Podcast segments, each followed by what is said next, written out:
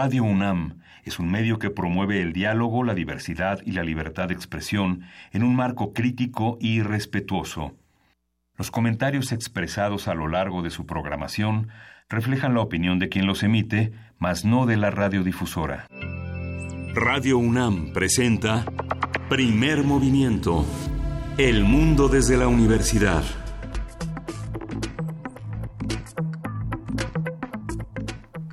Buenos días, hoy es miércoles 3 de octubre y son las 7, 6 de la mañana aquí en la Ciudad de México. Buenos días, Juan Inés. Buenos días, Miguel Ángel Quemain. Eh, el día de hoy no estará con nosotros Luisa Iglesias, se quedó agotada después de su combate musical. ¿Escuchaste su combate musical de ayer? No. Francamente, un, un ejercicio muy divertido y bueno, pues sí, entiende uno que Luisa está a sus anchas presentando a sus satánicas majestades y a los gigantes de Liverpool. Le enviamos un gran abrazo. Ayer, por supuesto, fue un día de emociones muy encontradas, de muchos recuerdos y me imagino que de mucha reflexión, ¿no? Hubo marchas, hubo una serie de conmemoraciones y bueno, pues esperamos que las conmemoraciones nos lleven también a la acción y a, y a las decisiones colectivas, porque bueno, que una persona diga que esto no, que lo que sucedió el 2 de octubre no va a volver a pasar no es suficiente tenemos que ponernos de acuerdo como, como comunidad y tenemos que ver qué vamos a hacer con instituciones como el ejército, con instituciones como el poder presidencial y cómo los vamos a llevar a, una, a un régimen verdaderamente democrático. Sí, por lo pronto también las acciones, bueno, el rector señaló que el uno de los puntos de llegada del movimiento estudiantil de 1968, el doctor Enrique Graue Víger, se señaló que el primero de julio es un punto de llegada, que hay una parte en la que desconoceremos cuál fue el destino de muchas de las víctimas, que comisiones de la verdad fueron y vinieron, pero que no garantizaron jamás la, eh, eh, la, la precisión sobre el daño que había hecho la sociedad mexicana, pero también hizo un recuento en la Cámara de Diputados sobre lo que había dado lugar a un México democrático que este que él ubica desde 1988 como un punto de inflexión que dio lugar a un ciclo de movilizaciones ciudadanas que lleva al México actual, ¿no? La UNAM como un eje del movimiento este tuvo una participación protagónica y bueno, las actividades que se han desarrollado alrededor de, de este encuentro eh, que culminó el 2 de octubre en esta marcha pacífica que solo los anarcos eh, un poco irrumpieron el 5 de mayo con la, el asalto a una tienda, mancharon, pero en realidad fue una, mancha, una marcha tranquila, una marcha ejemplar frente a estos 50 años. Pues eh, sí, por supuesto es una marcha que recuerda muchas otras y que pues que antecede a muchas otras también porque no es no no, no hemos llegado, digamos, hemos estamos caminando hacia el país que queremos y bueno, pues eh, el trabajo ahí está y los recuerdos ahí están, pero sobre todo lo que queda es la reflexión y los empeños de todos los días. El día de hoy, por ejemplo, vamos a empezar hablando de esta enfermedad que em, que se ha vuelto a manifestar, que va y viene y que es difícil de diagnosticar, la fiebre del Nilo. Vamos a platicar con el doctor Jorge Baruch. Él es responsable de la clínica del viajero de la UNAM del Aeropuerto Internacional de la Ciudad de México. Y en las fonografías de bolsillo, esta nueva sección de los miércoles eh, a cargo de Pavel Granados, vamos a hablar de Imposible con el trío Garnica Asensio, que fue la primera canción que se grabó de Agustín Lara hace 90 años, el 2 de octubre de 1928. Pavel Granados es escritor y coordinador del catálogo de música popular mexicana de la Fonoteca Nacional. Esta sección nueva, pero que se volvió como un clásico instantáneo, ¿no? Pavel es un clásico instantáneo. En la nota nacional eh, vamos a platicar sobre Estados Unidos, México, Canadá y China, cómo quedamos todos los países de, América del Norte, o por lo menos México y Canadá frente a China, qué sucede con Estados Unidos y esta guerra comercial que ha decidido emprender con este país. Eh, y, qué, y cuáles son las consecuencias. Vamos a platicar con el doctor José Antonio Aguilar Rivera, profesor investigador de la División de Estudios Políticos del CIDE. ¿Qué dice el acuerdo? ¿Qué nos compromete? ¿Qué nos permite? En la mesa de hoy van a estar eh, el análisis de las comisiones de las cámaras. Eh, se reconfiguraron en los últimos eh, cuatro días. Las comisiones estarán a cargo del comentario de la doctora Luisa Béjar. Ella es profesora de tiempo completo del Centro de Estudios Políticos de la Facultad de Ciencias Políticas y Sociales de la UNAM. Y ella es una especialista en, en temas de Congreso y partidos en México. Eh, eh, vamos a platicar con nuestros amigos de la Calacas Jazz Band y su décimo aniversario nos van a invitar, creo, a mover la IDEM, vamos viendo. eh, pues platicaremos con ellos. Esto es lo que tendremos el día de hoy. Comuníquese, estamos por supuesto en Twitter, en arroba PMovimiento, en Primer Movimiento, en Facebook y en el correo electrónico Primer Movimiento UNAM arroba gmail.com si prefiere el teléfono 55 36 43 39 55 36 43 39. Llámenos, fue a la marcha, ¿no? ¿Cómo vio las cosas el día de ayer? ¿Cómo despierta el, el día de hoy? Le mandamos un gran abrazo a todos los que nos escuchan y nos vamos a música. Vamos a escuchar de Parcells Lighten Up.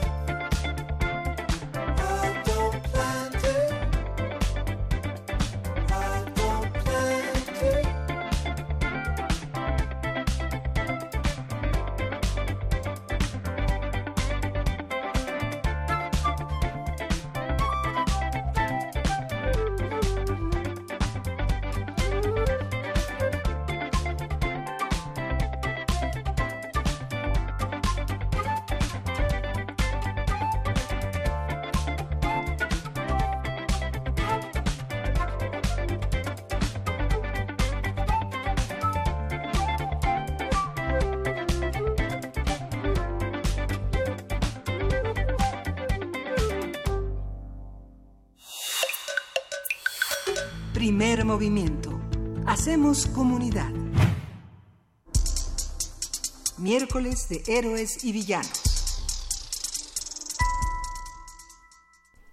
El virus del Nilo Occidental es una enfermedad que puede resultar mortal para el sistema nervioso de los seres humanos. Ha tenido un aumento vertiginoso de casos en Europa durante esta temporada. Se trata de un virus que se contagia por medio de la picadura de un mosquito infectado. A pesar de la magnitud de las consecuencias que tiene en el sistema nervioso, el 80% de las personas contagiadas no presenta síntoma alguno, lo que dificulta el diagnóstico. El virus de la llamada fiebre del Nilo ronda las zonas de África, Europa, Oriente Medio, Asia, Occidental y América del Norte.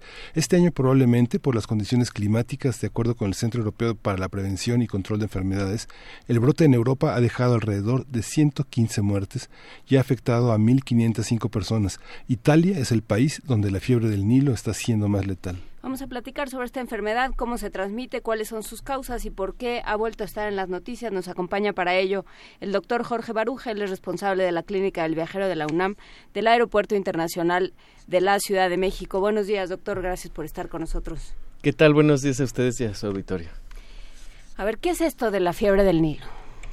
Pues fíjate que el, la fiebre del Nilo es una enfermedad causada por un virus, un virus de la, el virus del oeste del Nilo, así se le llama. Y es un virus de la familia de, de, los flavivirus y curiosamente esta familia de los flavivirus es muy importante para nosotros los humanos, ya que eh, pues causa, es, causa muchas enfermedades. El virus del oeste del Nilo está muy relacionado con el virus del dengue, con el virus de la fiebre amarilla uh -huh. y con el virus de la encefalitis por garrapatas o japonesa.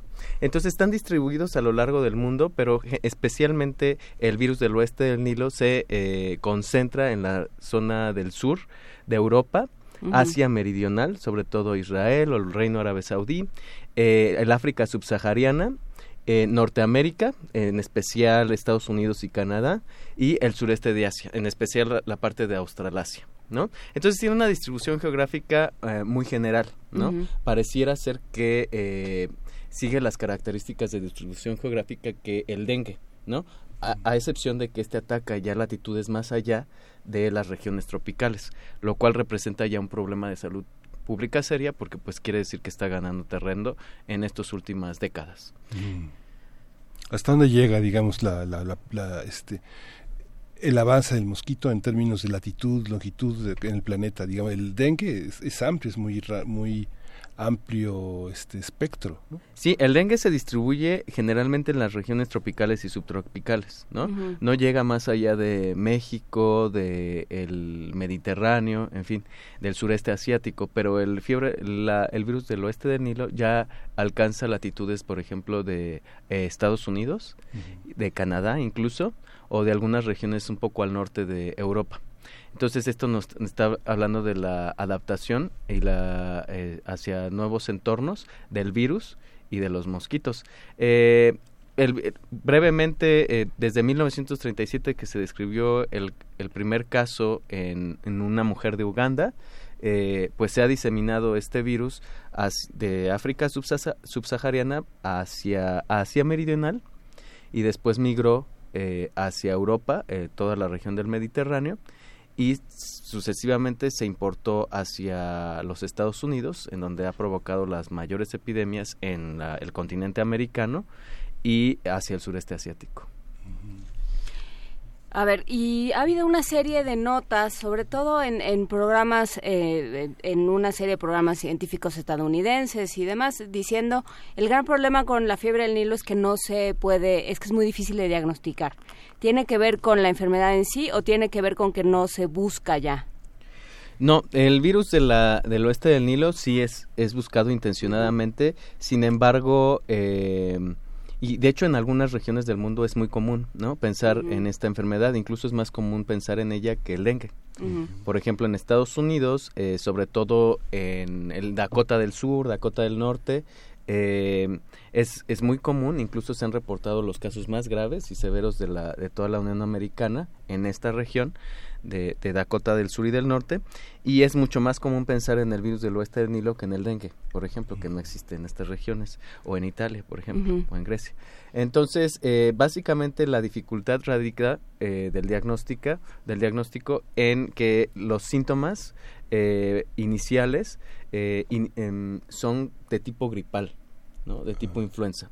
Entonces nosotros podemos estar pensando en otras enfermedades y eh, después remite, nos mejoramos eh, y una proporción menor eh, presenta ya el cuadro de infección eh, al sistema nervioso central, que es la parte neuroinvasora que se le llama.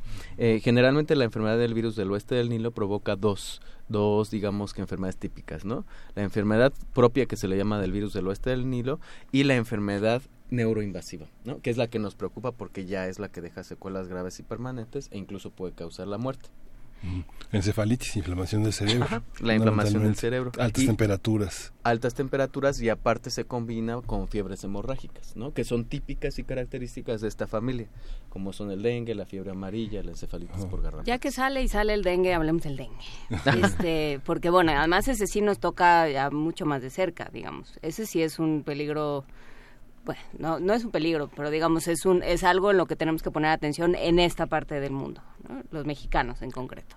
Así es. Eh, bueno, el dengue eh, típicamente eh, se transmite igual a través de los mosquitos, pero a diferencia del virus del oeste del, del Nilo, este principalmente ataca y se aloja en los humanos y a través de la picadura de los mosquitos se transmite hacia otros humanos. Esta es la parte urbana. ¿no? O sea, yo no lo contagio, lo, lo, contagia un mosquito que me pica a mí, si yo tengo el virus, evidentemente. Si no tiene el virus. O sea, pero no, no directamente. No, se contagia directamente. Eh, y a nosotros como mexicanos nos preocupa mucho la parte periurbana y las transmisiones urbanas de la enfermedad. En el caso del virus del oeste del Nilo, lo que pasa es que eh, principalmente los hospederos son aves, aves como los cuervos, por ejemplo, o eh, equinos como los caballos. Entonces, em, ataca a ellos, empieza a haber muertes en este tipo de caballos, en este tipo, incluso se han reportado epidemias que en las parvadas empiezan a caer los, los pájaros muertos, ¿no? Los cuervos muertos tipo de película de terror.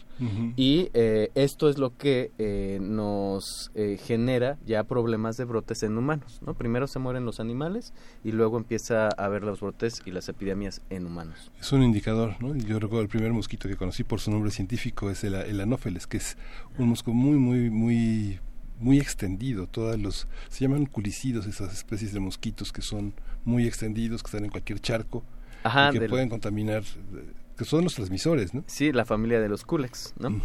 Y en especial los anófeles o los aedes, ¿no?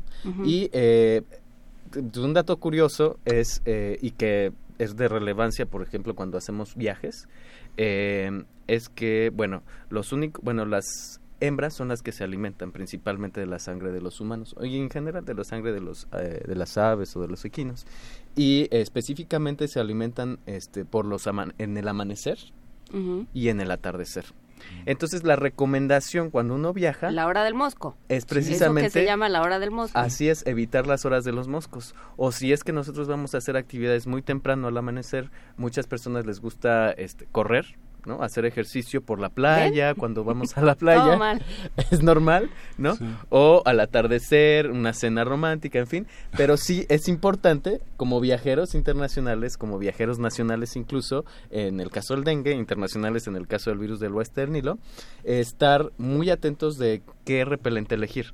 No todos los repelentes eh, son efectivos o contra este tipo de mosquitos o no tienen la duración suficiente para eh, brindar protección por más de cuatro, por más de seis horas. ¿Qué tiene uno que buscar en un repelente? Bueno, los repelentes... hay que fijarse, pues. En, en, especial los repelentes pueden ser de dos tipos. Los de que tienen sustancias químicas y los que tienen sustancias orgánicas, ¿no?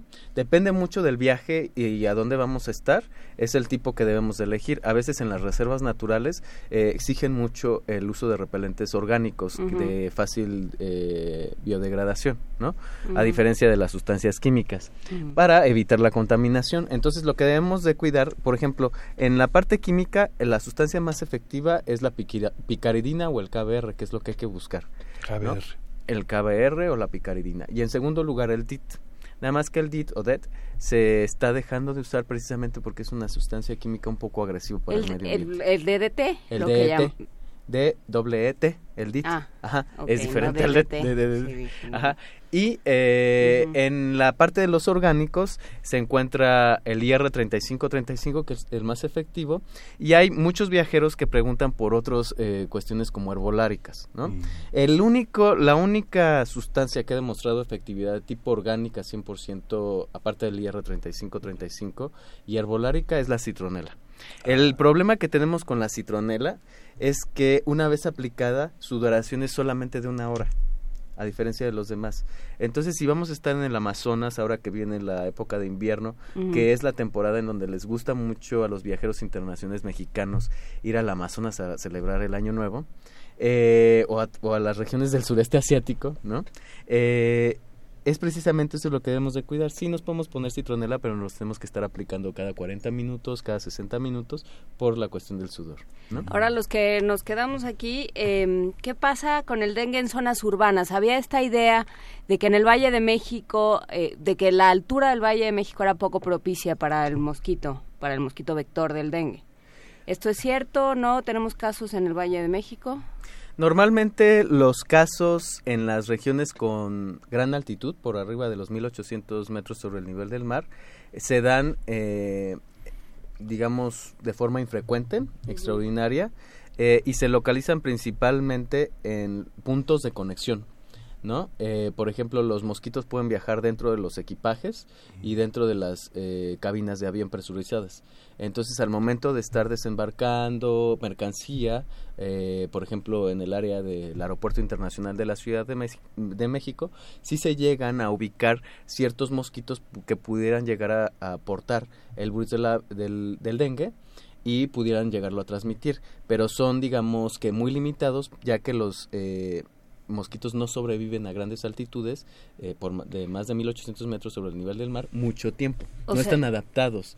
Eh, aunque sí se han llegado a reportar en, regiones un poco bajas, de los 1800 metros, de los 1200 a los 1800, ya mosquitos del género Anopheles, del género Culex, eh, Aedes, pues, de la familia, eh, que están llegando a adaptarse a este tipo de altitudes. Afortunadamente todavía no lo han logrado y es por eso que digamos que tenemos cierta inmunidad de acuerdo a la, ambiente, ¿no? a las condiciones del, del, ambiente hacia este tipo de enfermedades como el dengue. ¿Viajan larvas de moscos o no? ¿O solamente los no, Bueno, eso ya es una novela Ya, es una película de terror lo que estamos imaginando. No, las larvas generalmente se localizan o se ubican en, los lugares este, en donde se concentran pues eh, los tinacos, los tanques mal sanitizados ¿no? O las regiones rurales o periurbanas, generalmente. En esta época en la que eh, llueve un ratito y luego sale el sol y luego, o sea, se, convierte como en una especie de cosa pantanosa en la Ciudad de México, eh, ¿qué cuidados debe uno tener? para que no para que no se hagan criadores de mosquitos ¿Qué, qué, cuáles son las recomendaciones doctor pues las recomendaciones eh, especialmente van dirigidas a bueno Sabemos que la Secretaría de Salud y la Secretaría del Medio Ambiente trabajan en colaboración en los diferentes estados de la República para mantener un, niveles adecuados de sanitización y de eh, fumigación, ¿no? Estos son efectivos, pero a la hora de que estamos hablando de un viaje internacional, pues ya nos exponemos a ambientes poco controlados, sobre todo si es que vamos a viajar a países en vías de desarrollo de, de bajos ingresos, eh, eh que obviamente tiene gran diferencia con respecto a los de medianos ingresos como la parte o altos ingresos como México. Eh, y entonces debemos de estar más cuidados no porque las epidemias son menos controladas y estamos más expuestos en las regiones urbanas no ciudades como eh, por ejemplo Santa Cruz en Bolivia que también es muy frecuentado eh, ciudades como Brasilia no como Río de Janeiro Sao Paulo que son muy turísticas para los mexicanos en estas temporadas también de, de grandes lluvias, pues debemos de estar eh, todavía extremar precauciones a diferencia de las ciudades que pudiéramos llegar a visitar aquí en Puerto Vallarta, Acapulco, pues que son como más controladas en este sentido. Entonces yo lo que recomendaría es eh, si eh, la, población de las regiones, eh, digamos, turísticas de la, de, dentro del interior de la República, pues llevar a cabo las recomendaciones de la Secretaría de Salud, pero en especial a los viajeros internacionales siempre es importante viajar, aparte de, de bloqueador solar, con un repelente y saber eh, cómo aplicarlo. Es importante primero aplicar el bloqueador solar y luego el repelente en ese orden, no al revés. Debemos de estar conscientes que, por ejemplo, cuando nosotros aplicamos el bloqueador solar y luego el repelente, disminuye el repelente en 15 el factor de protección solar. Entonces debemos de elegir eh, bloqueadores solares que sean de más de 50 FPS. Primero bloqueador y luego el repelente. Primero bloqueador. Y aparte debemos de rociar el repelente sobre la ropa porque los mosquitos pican a través de la ropa y si nosotros cubrimos nuestra piel con ropa, pues vamos a cubrir el efecto repelente. Entonces hay que rociarlo eh, sobre la ropa y aparte aplicarlo sobre la piel expuesta. Es por eso que existen grandes diferencias de, por ejemplo, de, presentaciones de repelentes, rociadores, lociones para la piel, rociadores para la ropa. Solo eh, el neopreno impide el piquete del mosco, ¿no? Solo la cota de malla. Ya puedes andar con cota de malla. Este, ¿Qué le hace a los mosquitos el repelente? O sea, ¿es, es dañino para los mosquitos? también ya nos tenemos que plantear esas cosas. Bueno, eh, los repelentes que se usan eh, normalmente simplemente desincentivan que se acerquen los mosquitos hacia, hacia, la, hacia la piel o hacia el lugar donde está el repelente. ¿no? Eh, hay otros, eh, otras sustancias que pueden matar a los mosquitos, pero esas ya no se utilizan en, en, los humanos, ¿no? Porque son más nocivos para la salud. Se tienen que usar solamente en sanitización. Eh, también, por ejemplo, hay muchos, muchas creencias eh, con respecto a ciertas sustancias repelentes. Por ejemplo, las pulseras que se venden, eh, que dicen, no, pues me va a durar todo el día, ¿no? Y si nada más uso la pulsera, pues va a repeler.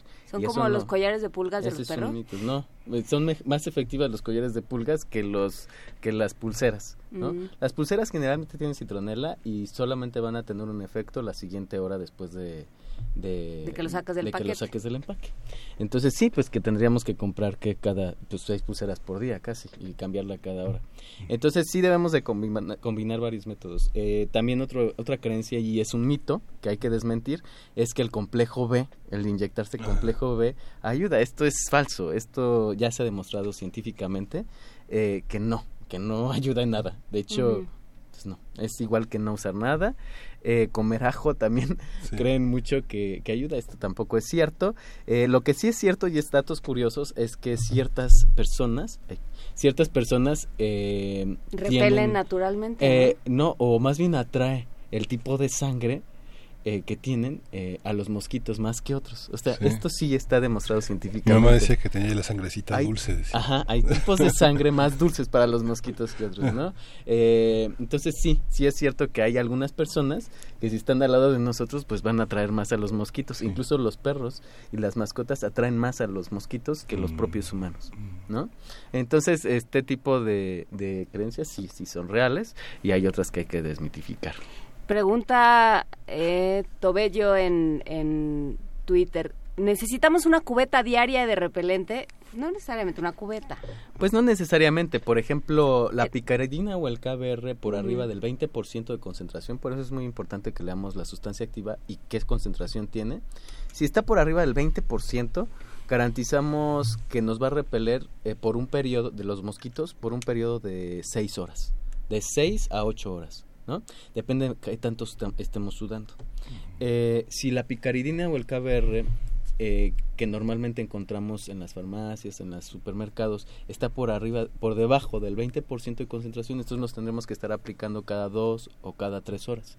¿Sí? Entonces, eh, por ejemplo, hay los fotógrafos, los que van a hacer documentales y que nos visitan en la clínica del Viajero de la UNAM, y que van a estar periodos prolongados de tiempo en selvas, en regiones tropicales, eh, van a estar sudados constantemente e inmóviles, tienen que hay repelentes eh, sobre, que se aplican sobre la ropa a base de, permetrina líquida al punto 5% de concentración que este, tienen una efectividad eh, de, de repulsión de mosquitos por 42 días seguidos si se aplican en la ropa o seis lavadas, lo primero que pasa. Entonces, dependiendo del tipo de viaje y las actividades que vamos a hacer, es el tipo de repelente que debemos de conseguir y buscar, ¿no?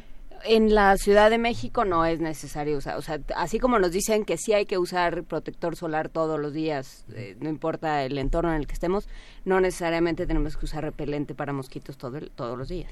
En la Ciudad de México, eh, para los moscos que puedan transmitir enfermedades no es necesario usarlas. A veces hay, eh, por ejemplo, los que van a la Marquesa, los que van a las rancherías cercanas al área metropolitana, que están a una altitud mayor a los 1800 metros sobre el nivel del mar, eh, pues sí tienen cierto riesgo de que las garrapatas eh, nos, nos, piquen, ¿no? O nos, eh, se peguen a nosotros y nos puedan llegar a picar, incluso las mascotas. Entonces sí es importante usar repelente cuando viajamos a estas rancherías o a estas zonas boscosas del área metropolitana. Habrá que logremos que nos lleven a transmitir las ciencias del mar, ya nos ponemos. Ah, yo, casi duermo con una citronela y han desaparecido los moscos. ¿Es un mito? Es, este, ah, también lo preguntaba. ¿El aroma de citronela? Sí, bueno, la citronela un poco se excita cuando la mueves o haces Ah, algo con ella, ¿no? Sí, o sea, si está constantemente el aroma, sí es el efecto de repelente. Cuando nos las aplicamos en forma de loción o la rociamos, entonces el repelente no es constante, sino tiene una vida media de, entre los 40 eh, a 60 minutos después de aplicarla. Después se biodegrada y, y pierde su efecto de repelente.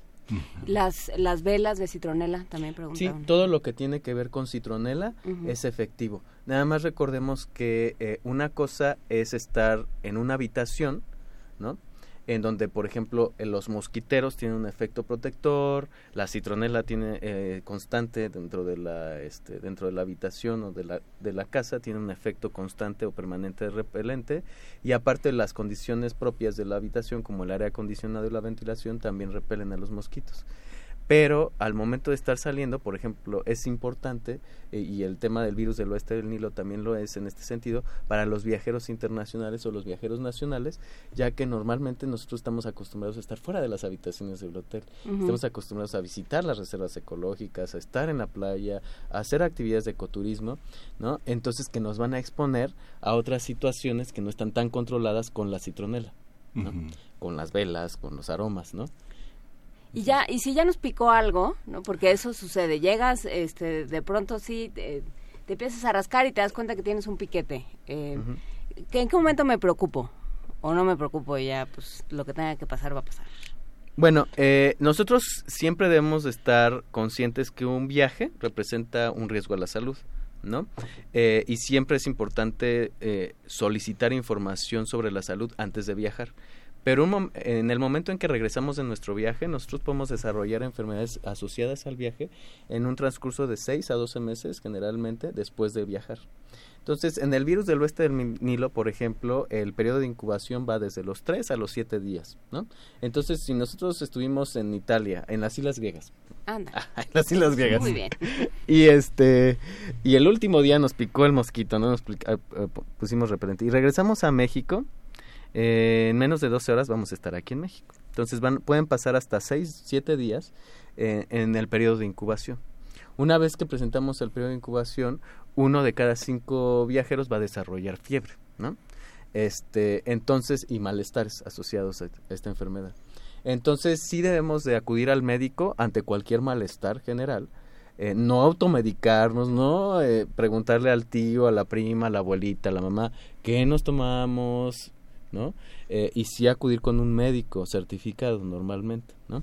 Entonces, eh, y obviamente comunicar el antecedente de viaje es lo más importante, porque normalmente, eh, bueno, tenemos una pobre cultura, los médicos y el profesional de la salud, de preguntar en la sala de urgencias o en la consulta general si es que ha viajado. Normalmente nos enfocamos a otro tipo de, fenómenos o eventos. ¿no? Eh, eh, entonces, eh, sí es muy importante eh, mencionar el antecedente de viaje, ¿no? porque esto nos puede ayudar como médicos, como profesionales de la salud, a sospechar de otras enfermedades propias de las regiones de donde provenimos. Pues Darío Trujano pregunta si es cierto que consumir ajo y complejo ver repele mosquitos. No, no, no es cierto. Demostrado científicamente. Repele personas, no repele mosquitos. Es distinto. Eh, también el, agua de colonia también ayuda, ¿no? Porque tiene el agua de colonia Sanborns, el, decían mis tías. No, el agua de colonia tampoco ayuda. Uh. a menos que tenga citronela, pero es poco probable. Jabón maja y todo eso nada. Nada, tampoco nada. Ni Eso también repele personas. Bueno, pues muchísimas gracias. ¿Dónde podemos encontrar la clínica del viajero? ¿Quién puede, quién debe puede acudir a la clínica del viajero? ¿Qué tipo de servicios se prestan? Pues la clínica del viajero está enfocada a viajeros internacionales, mexicanos que viajan al exterior, extranjeros que están aquí en México. Está abierta a todo el público. Se recomienda que de tres a cuatro semanas antes del viaje se metan al sitio web, lo visiten, clínicadelviajero.com.mx, es un sitio de la UNAM. Eh, en donde pueden solicitar información a través del formulario o a través de nuestras redes sociales, que es Clínica de Viajero en el Facebook o CAP UNAM en el Twitter eh, o nos visiten en las sedes que tiene la Clínica del Viajero. Una está ubicada en la Terminal 2 del Aeropuerto Internacional de la Ciudad de México y la otra sede está ubicada en Ciudad Universitaria, aquí, al sur de la ciudad. Sí, muy bien. Pues eh, muchísimas gracias, doctor Jorge Baruch, responsable justamente de esta clínica del viajero de la UNAM en el Aeropuerto Internacional de la Ciudad de México y en Ciudad Universitaria, Picaridina y KBR en mayor concentración del 20% para los repelentes y vamos a música. Vamos a música. Vamos a escuchar de Marisa Brito a Taljo.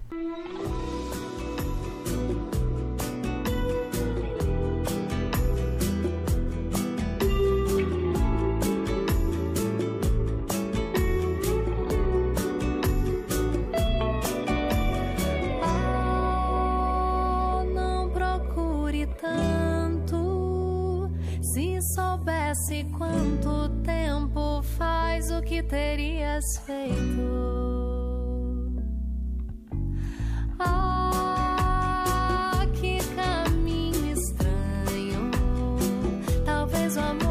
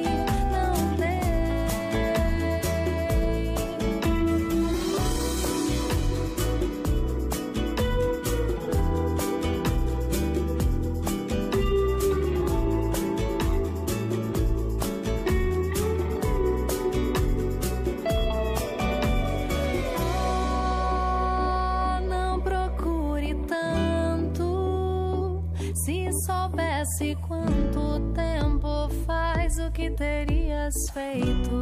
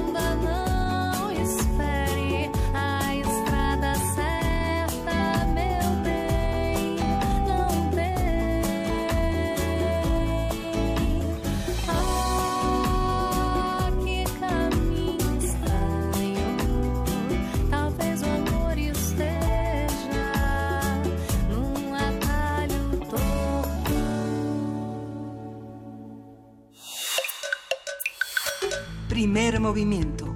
Hacemos comunidad. Fonografías de bolsillo. Pablo Granados, buenos días. Fonografías de bolsillo. Imposible con el trío Garnica Asensio.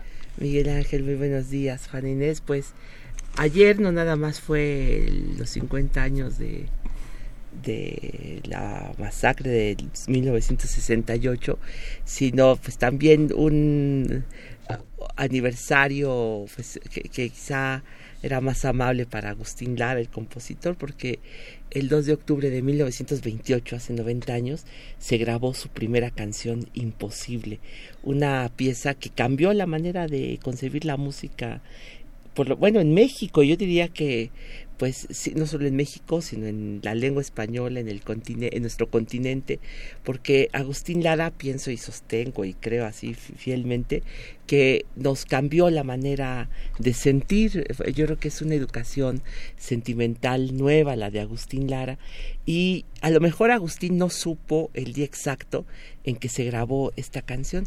Curiosamente, el 2 de octubre de 1928, mientras tres muchachas que eran Julia Garnica, Blanca y Ofelia Asensio se encontraban en, la ciudad de California con un pianista muy amigo de Agustín Lara, que ya trajimos aquí, que se llamaba Raulito el Cartero del Aire, que estaban allá en California grabando esta canción. Agustín se encontraba al mismo tiempo en la ciudad de Puebla, preso en la cárcel, porque resulta que él había trabajado tiempo atrás en una casa de citas en Puebla y se había salido, se había ido a la Ciudad de México. Resulta que era tan buen pianista que le atraía mucha clientela a la dueña de ese lugar. Así que decidió esta señora, parece ser que era una señora muy influyente, eh, denunciarlo por robo. Entonces la policía vino a la Ciudad de México, él trabajaba como pianista en un café que se llamaba, en un restaurante muy pequeño ahí en la calle de Bolívar, que se llamaba Salambó, como la novela de Flaubert, y lo apresaron, lo llevaron a la cárcel y Agustín Lara casualmente estaba viviendo un romance pues determinante en su vida con la cajera del café Salambó que se llamaba Angelina Brusqueta. En el momento en que llegaron los policías de Puebla a capturarlo, decirle, señor, está usted preso. Él estaba componiendo una canción que se llamaba Orgullo en el piano del Salambó y Orgullo se decía, su estrofa así inicial, entre tus labios jugará la risa cuando sepas lo que yo te quiero, porque era una declaración de amor a Angelina Brusqueta. Entonces, en ese momento, cuando le estaba haciendo esa canción, llegó la policía y él en la, en la hojita, de en la parte de atrás de la hojita, les dijo, nada más déjenme dejar un recado aquí.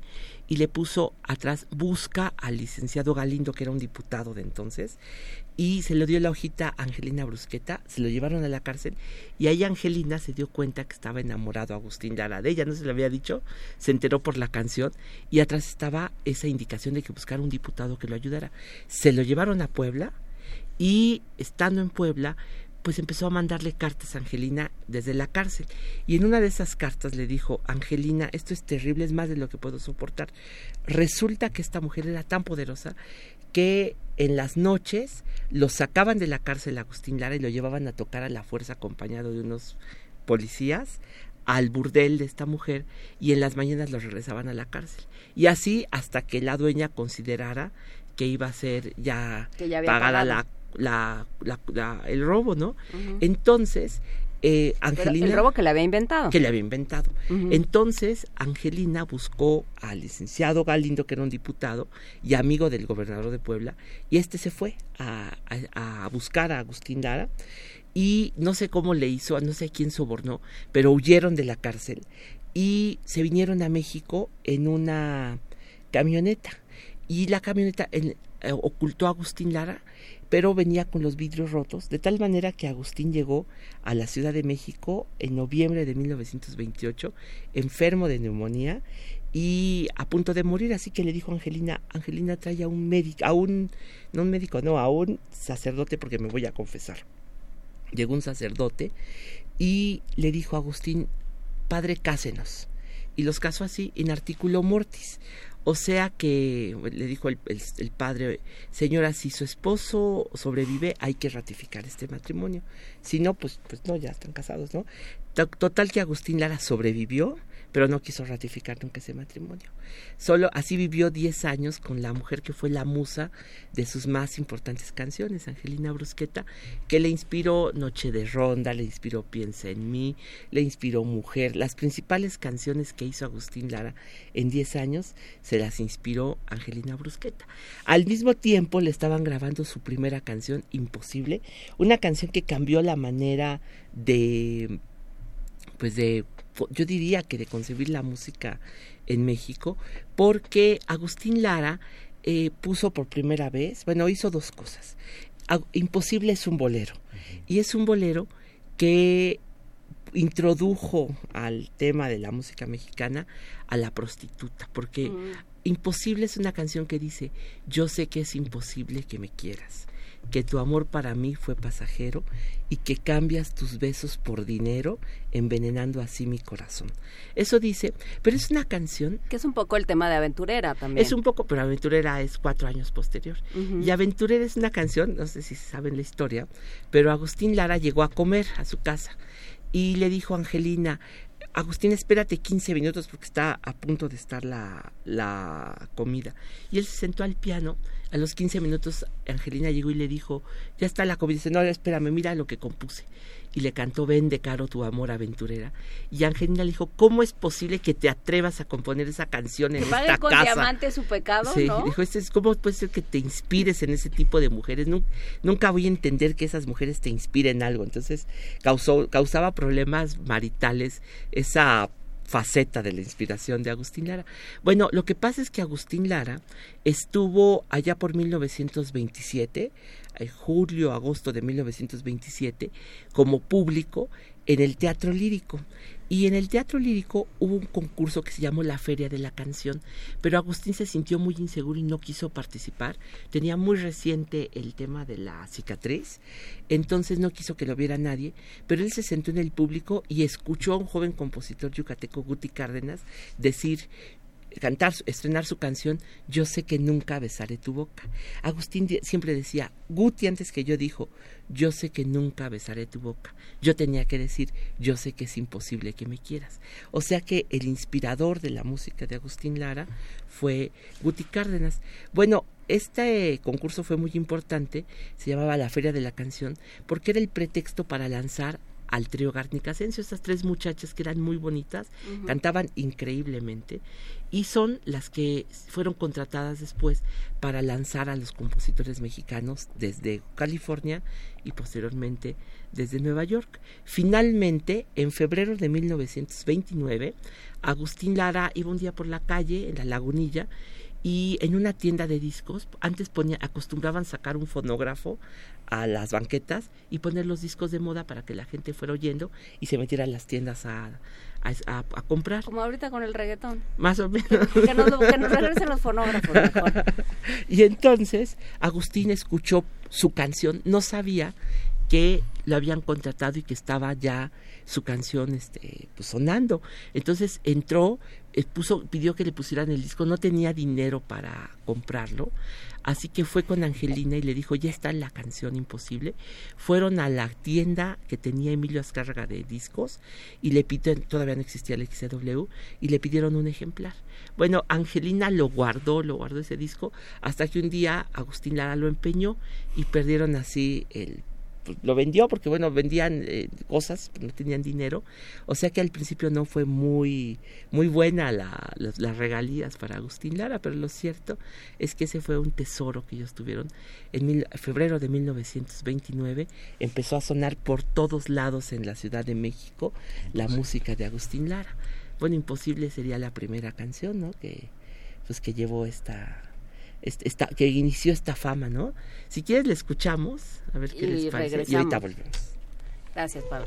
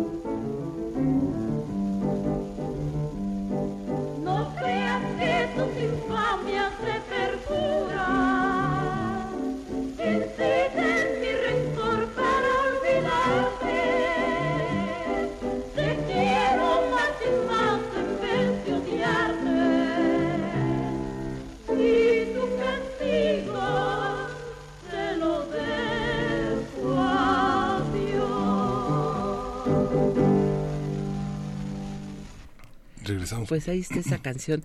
Raulito era el gran amigo de Agustín Lara, le copiaba completamente el estilo eh, grabó muchas, no, no tantas canciones, pero sí grabó con el trío Garnica Asensio ya hacia 1928 y 29. Pero yo creo que es bonito decir cómo era el estilo de Agustín Lara en el piano. Bueno, pues él, porque dice mucho de nosotros y dice mucho de quién fue Agustín Lara. Porque, bueno, el piano se toca con las dos manos, la izquierda y la derecha. Y en el caso de Agustín, yo creo que las influencias se ven muy bien. La mano izquierda, que es la que hace los bajos y el ritmo, tenía una, se le enseñó a tocar un señor que se llamaba Rodolfo Rangel, el garbanzo, que era padrote y pianista, como decía Agustín Lara. Entonces, es unas cosas horribles de las mujeres. Era un misógino que no voy a repetir aquí lo que decía el, el garbanzo Rangel, pero él enseñó a tocar con la mano izquierda. Eran los ritmos del tango, las síncopas del danzón y del bolero. Y la mano derecha era la mano europea de Agustín Lara, es decir, los glisados, los arpegios, los trémulos que copiaba de la música europea que le gustaba a Chopin, los compositores románticos, de tal manera que el estilo de Agustín Lara era esa combinación de la alta y la baja cultura, de lo muy refinado y los danzones así muy este pues muy pues no sé si decir, muy eróticos, muy cachondos. Era esa mezcla la que hacía Agustín Lara, la que gustó tanto. Eh, Agustín Lara, yo creo que él se dedicó a tratar de explicar qué era la mujer, porque era como su tema. Entonces yo pienso que cuando Agustín Lara dijo voy a definir a la mujer, la inventó como que hizo de la mujer una especie de enigma. Él decía, todo mundo te dice, todo mundo te mira porque tienes la cara bonita sin saber que tu alma está marchita. Y eso fascinaba a las mujeres de su tiempo, porque Agustín Lara comenzó a llegar de una a las familias mexicanas de una manera que nadie lo había hecho, gracias a la radio, gracias a la radio que de pronto ocupó un lugar central en las casas, donde antes había un piano, ahora había un radio. Y entonces llegaba la música de Agustín Lara y traía unos mensajes terribles que durante décadas los padres de familia habían tratado de impedir que entraran a sus casas. Y de pronto como si nada, la radio se prendía y como si cualquier cosa daban unos malos consejos a las muchachas. Y Agustín Lara recibió tantas cartas, tantas cosas que de plano empezó a contestar en las revistas tenía una sección donde Agustín Lara contestaba las cartas de sus admiradoras. Si quieren la siguiente vez, traigo unas cartas de las que contestaba porque son muy bonitas. Eh, y bueno, pues fue todo, eran cartas y cartas, eran costales los que llegaban cada semana a su estudio allá en el XCW, allá a principios de 1932. Ha de ser tan bonito que te escriban a la radio. Ah, se ha de sentir bien padre. Bueno, pues con esta bonita reflexión y con esta bonita invitación nos vamos a, vamos a seguir hablando de sí, yo quisiera dedicarle estas, este mes Agustín porque además él murió el, 30 de, el 6 de noviembre y nació un 30 de octubre.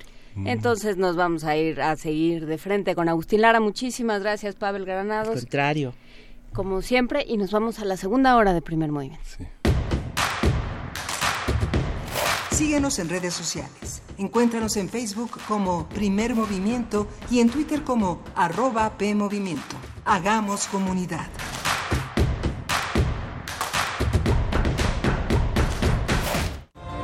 La UNAM y el Politécnico fueron las principales universidades en lucha durante el movimiento estudiantil de 1968 se reunieron hoy representantes de 38 comités de lucha provenientes de la Universidad Nacional, el Politécnico, Chapingo y las normales.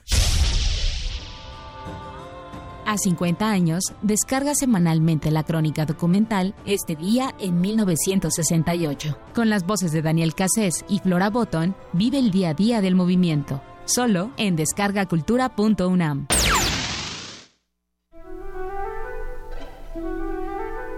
Amigos, yo soy Paulina Rivero Weber, directora del programa universitario de bioética.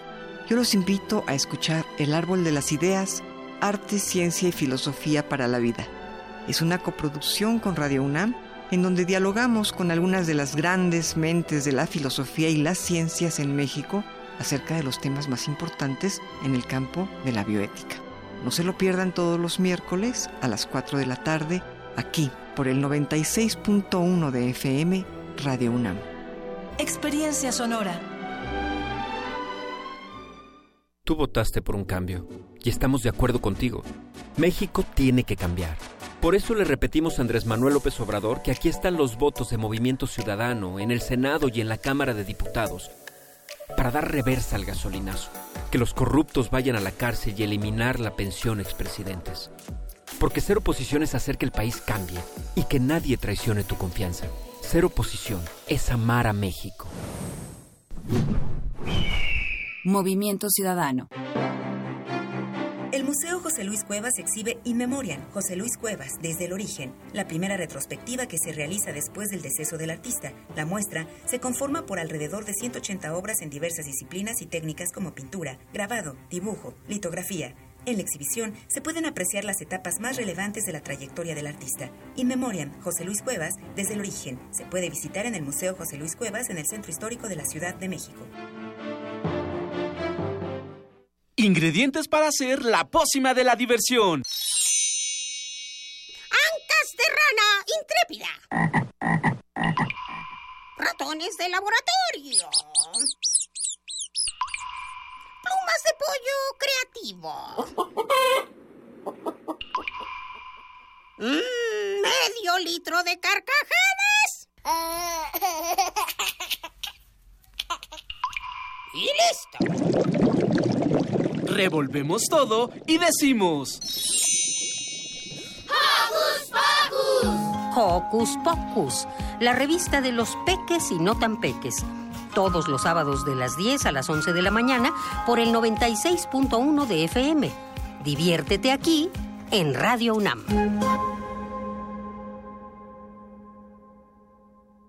La revista de la universidad en radio.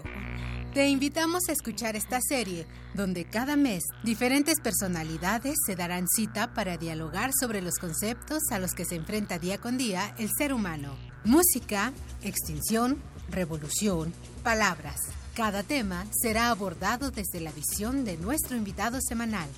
Dialoga con nosotros todos los jueves a las 16 horas por el 96.1 de FM, en el papel, en la pantalla, en las ondas y en la web. La revista de la universidad abre el diálogo en Radio UNAM, Experiencia Sonora.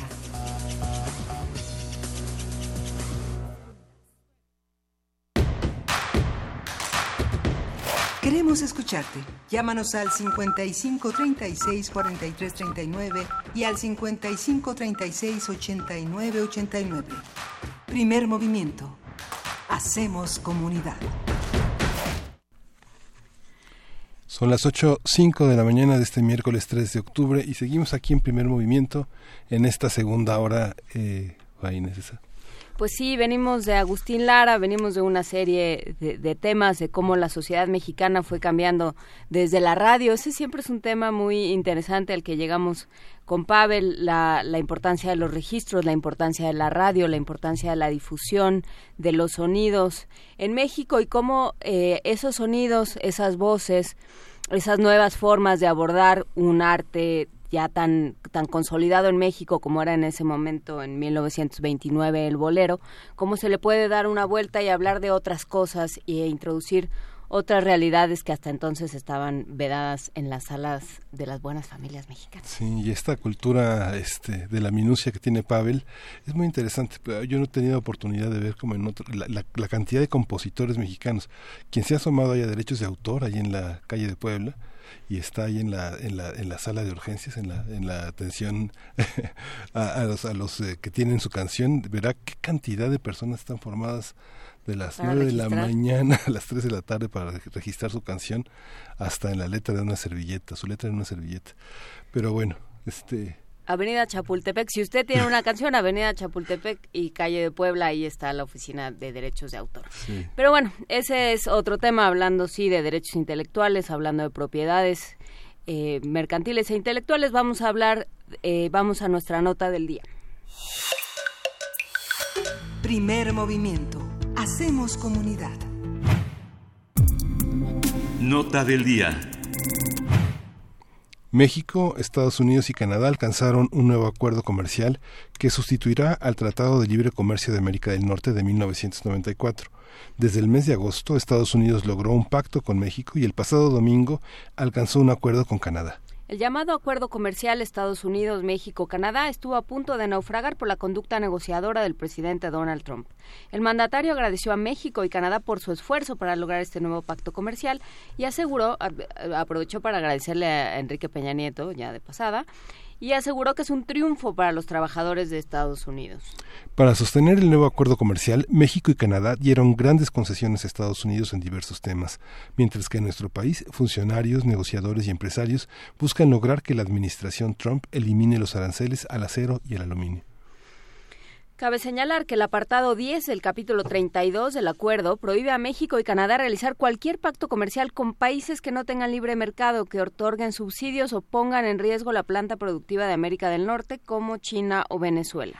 A partir de los acuerdos comerciales recientes, vamos a hablar sobre las relaciones económicas entre América del Norte, los desacuerdos comerciales con China, y para ello está el doctor José Antonio Aguilar Rivera, él es profesor investigador de la División de Estudios Políticos del CIDE.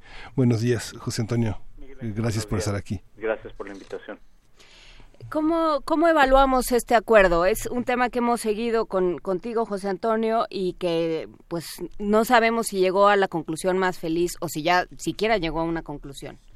Buenos días, Juan Inés. Buenos días. Bueno, yo creo que eh, lo que ha ocurrido es eh, un triunfo muy grande para el presidente Donald Trump, porque el, eh, la crisis del, del TLC o del NAFTA fue causada por él mismo. Y luego él aparece como el salvador de la situación. Entonces, en términos políticos, estratégicos, creo que fue un, un triunfo enorme para, para el presidente Trump. Eh, en términos eh, distributivos, pues lo que ha ocurrido es que ha habido una, una renegociación, digamos, del pastel, en donde los norteamericanos se han quedado con una parte mayor de lo, de lo que tenían, eh, entendiendo que tanto para Canadá como, como México son los socios más vulnerables y tenían un interés muy poderoso en eh, mantenerlo eh, y eh, yo creo que consiguió los Estados Unidos consiguieron que los dos países se dieran pues si no todo lo que querían una parte importante de lo que querían los Estados Unidos. Y de esta manera se mantiene digamos las ganancias del, acuerdo para los tres países pero con una distribución distinta. Para muchos economistas, el tipo de cambio, la volatilidad del tipo de cambio, que es algo que se que, que se temía con esta transición este estará más garantizado. ¿Cómo, ¿Cómo funciona esta volatilidad del cambio? Bueno, tiene que ver básicamente con la incertidumbre del futuro. Eh, tener reglas eh, en un acuerdo comercial pues le garantiza a los inversionistas que tendrán condiciones estables, eh, lo que permite hacer esas, esas inversiones en el tiempo. Eh, ahora, habría que mencionar que las nuevas reglas no dan la certeza que tenía el antiguo TLC. Es decir, al tener un plazo de 16 años eh, para la renovación, pues entonces, eh, y, y además habiendo ya la experiencia de un intento de revocación eh, unilateral como este, pues entonces, a- aún con el nuevo acuerdo, la, la certeza no es la misma que la que había en el acuerdo de 1994. No, bueno, ahora eh, se está planteando todo el discurso, o sea, hay que, hay que recordar el- las coyunturas, las distintas coyunturas políticas. Canadá se cuece aparte, pero en el caso de México y de Estados Unidos están ambos países en coyunturas políticas importantes. Por un lado, eh, la- los dos tenían cierta prisa, eh, eh, el gobierno de Enrique Peña Nieto para dejarlo ya listo y, eh, y Trump para eh, llegar a las elecciones con un- una promesa de campaña cumplida. Así es como, como se ha planteado, así es como él ha construido el discurso alrededor de la firma de este acuerdo. Entonces, eh, ¿qué- ¿cómo, ¿cómo entender el factor este de la prisa política? Eh, ¿Qué tanto beneficia o no a el, el acuerdo comercial? Bueno, eh, eh, por un lado, tiene un efecto positivo, en tanto le pone velocidad al, al, al tema, eh, pero por otro lado, pues también eh, obliga a las partes a hacer concesiones que tal vez no hubieran estado tan dispuestas a hacer. Eh, en el caso de los Estados Unidos, yo creo que hay una cosa simbólica muy importante, que es eh, eh, que Donald Trump eh, prometió en su campaña eh, salirse o terminar con el NAFTA. Y ahora lo que ha hecho es que le ha cambiado el nombre al, eh, al, al acuerdo y podrá decir que cumplió, que acabó con el NAFTA este, y que eh, hay un nuevo acuerdo completamente nuevo y que ese beneficia eh, en, mayor grado a los Estados Unidos. Eh, en el caso de México, pues en, las, eh, en términos de costo económico y de incertidumbre de los mercados, pues había un incentivo muy poderoso para eh, negociar y para poder preservar eh, pues lo que más se pudiera del antiguo acuerdo y que creo que fue exactamente lo que ocurrió. ¿Y que- ¿Sí beneficia a Estados Unidos? ¿Sigue qué, perdón? ¿Sí beneficia? ¿Sí es cierto que hay un beneficio Sí, para Estados Unidos? Sí, sin duda. eh, ¿En qué sentido? En eh, probablemente uno de los rubros más importantes que es el, de- del sector automotriz, las nuevas reglas de origen y las nuevas eh, reglas de valor de contenido eh, hacen que eh, la industria automotriz, el, el pastel de la, ingresa- de la industria automotriz se modifique y ahora le toca una, eh, una tajada más grande a los Estados Unidos. Es decir, eh, México no podrá eh, ya aprovechar al 100% su ventaja de mano de obra competitiva de precio porque entonces hay un tope eh, a el contenido producido abajo de cierto nivel salarial y por otro lado con reglas de origen más estrictas que requieren más contenido regional pues eso también hace que los, los eh, productores norteamericanos eh, tengan una mayor participación entonces digamos que ese muy lucrativo mercado automotriz sí se distribuyeron redistribuyeron las ganancias ¿no? a Mm. favor de los norteamericanos La mano de obra que mencionas, llamaba la atención la declaración de López Obrador al señalar que eh, mejorarían los salarios. ¿Esto es posible?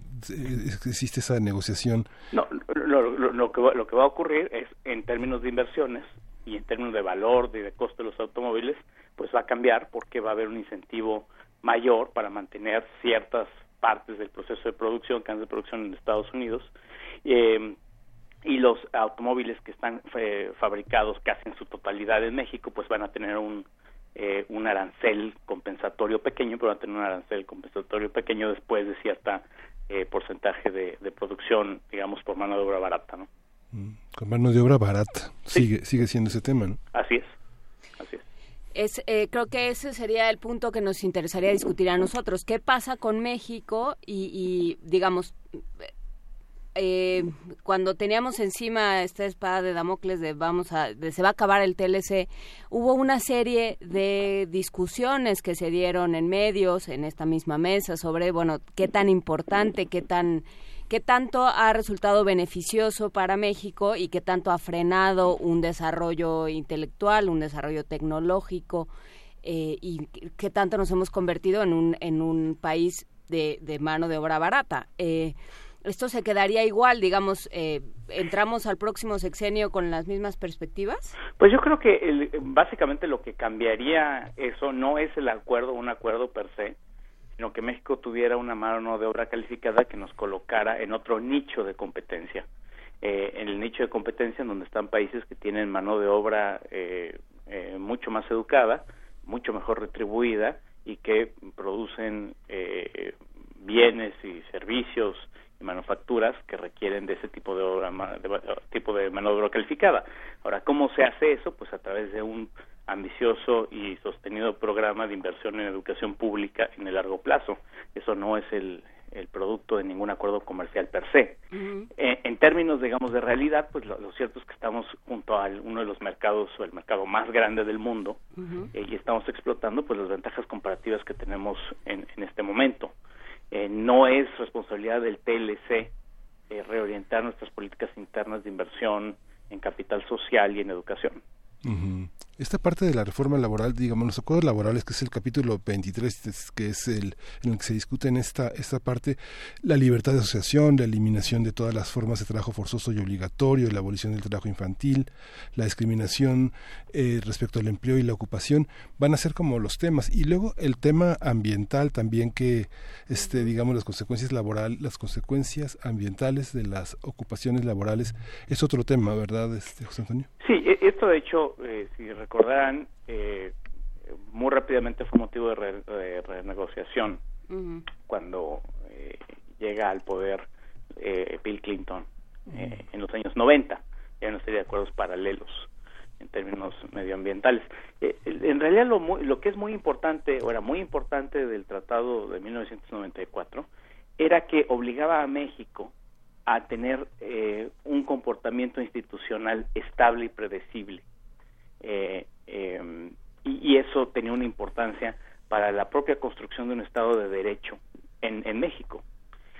En el momento en el cual se, se, empieza a alterar, eh, alterar esas reglas, pues entonces eh, eh introduce cierta incertidumbre.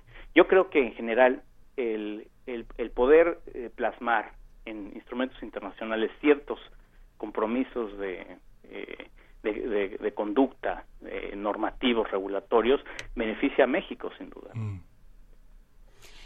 Beneficia a México y creo que hace un momento eh, em, eh, decías algo, José Antonio Aguilar Rivera, que me parece fundamental. Eh, el hecho de que México no se haya convertido en un país que, no haya invertido más en términos de no solo de recursos económicos, sino humanos y, y políticos capital político, digamos, en, en convertirse en un país que pudiera producir su propia tecnología y su propio avance científico, tiene que ver más con una política interna, con políticas públicas internas que con que con el tratado, digamos, el tratado tendrá muchos problemas, pero ese no es uno de ellos. Así es, sin duda. ¿Y cómo y ¿Cuál sería en ese sentido el, el reto que enfrenta el, el, nuevo gobierno? O sea, ¿esto está en sus, en sus planes? ¿Lo tiene contemplado?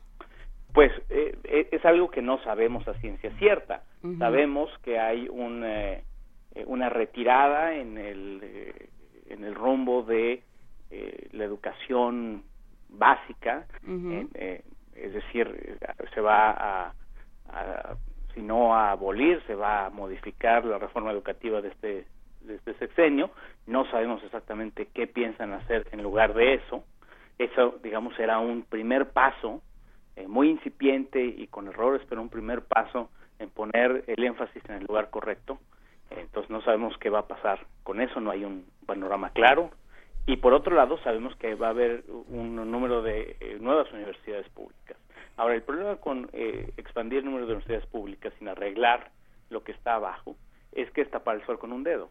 Es decir, si no tenemos buenos estudiantes de nivel básico, medio y medio superior, pues entonces difícilmente vamos a poder obtener los resultados deseados simplemente de expandir el número de, eh, universidades.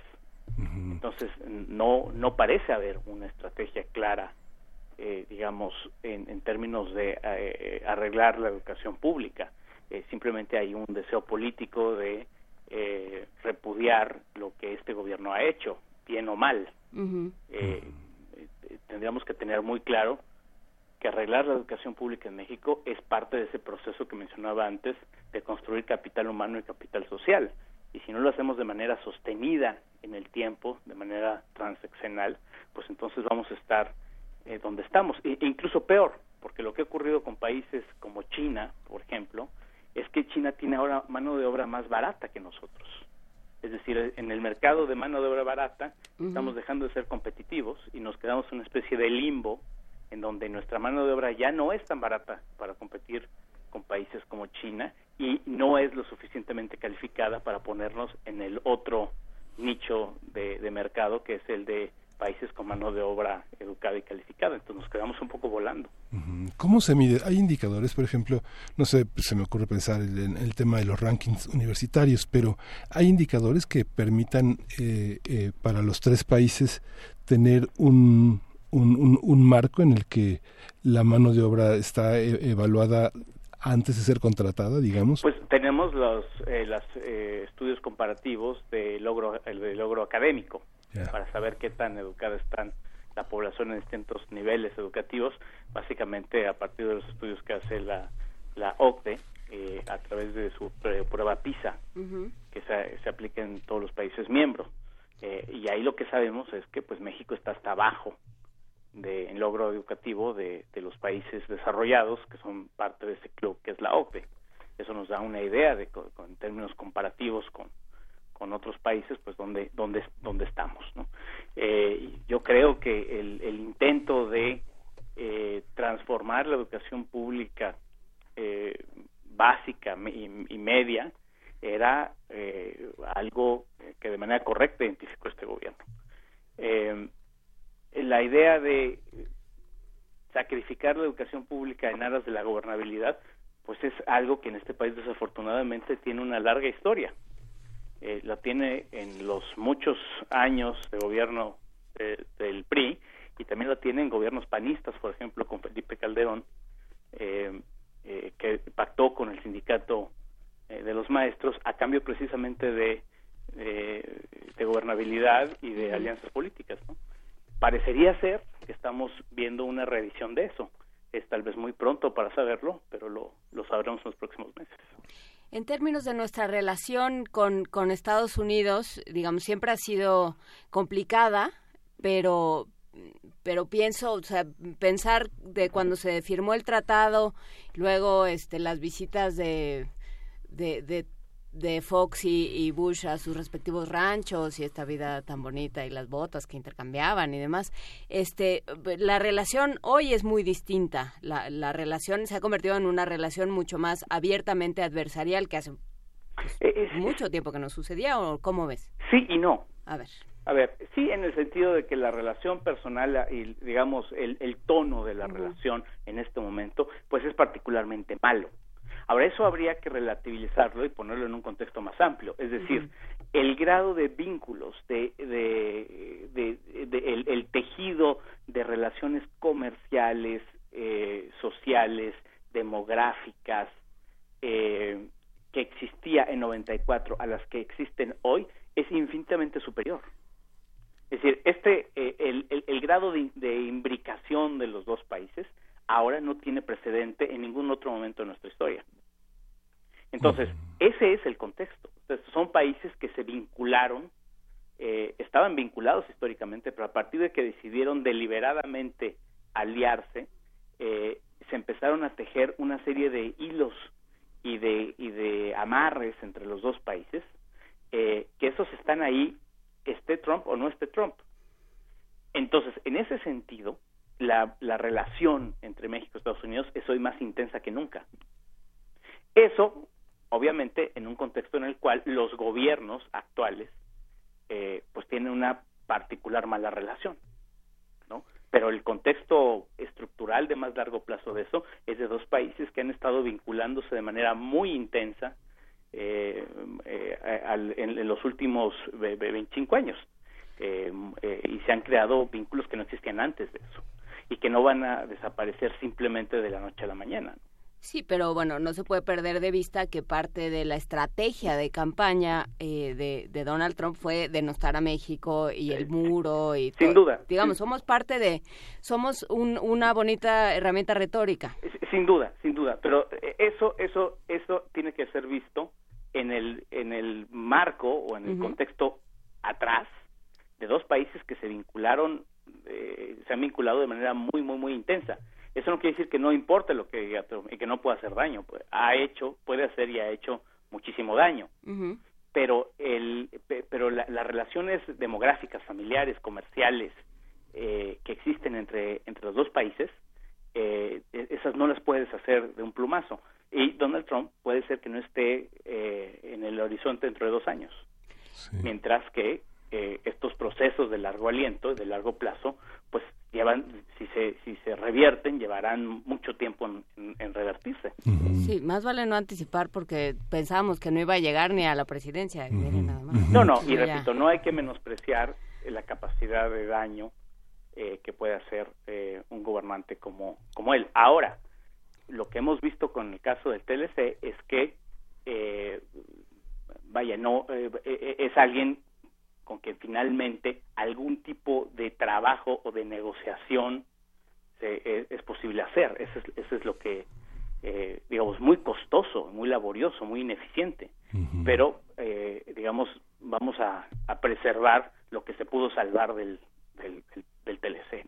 Hay una parte, eh, quisiera hablar de la parte educativa, porque bueno, cuando se señala de países con los que no se va a negociar, eh, que no tengan un mercado libre como Venezuela, por ejemplo, se sujeta al tratado a medidas políticas que no estaban tan claras o tan evidentes antes.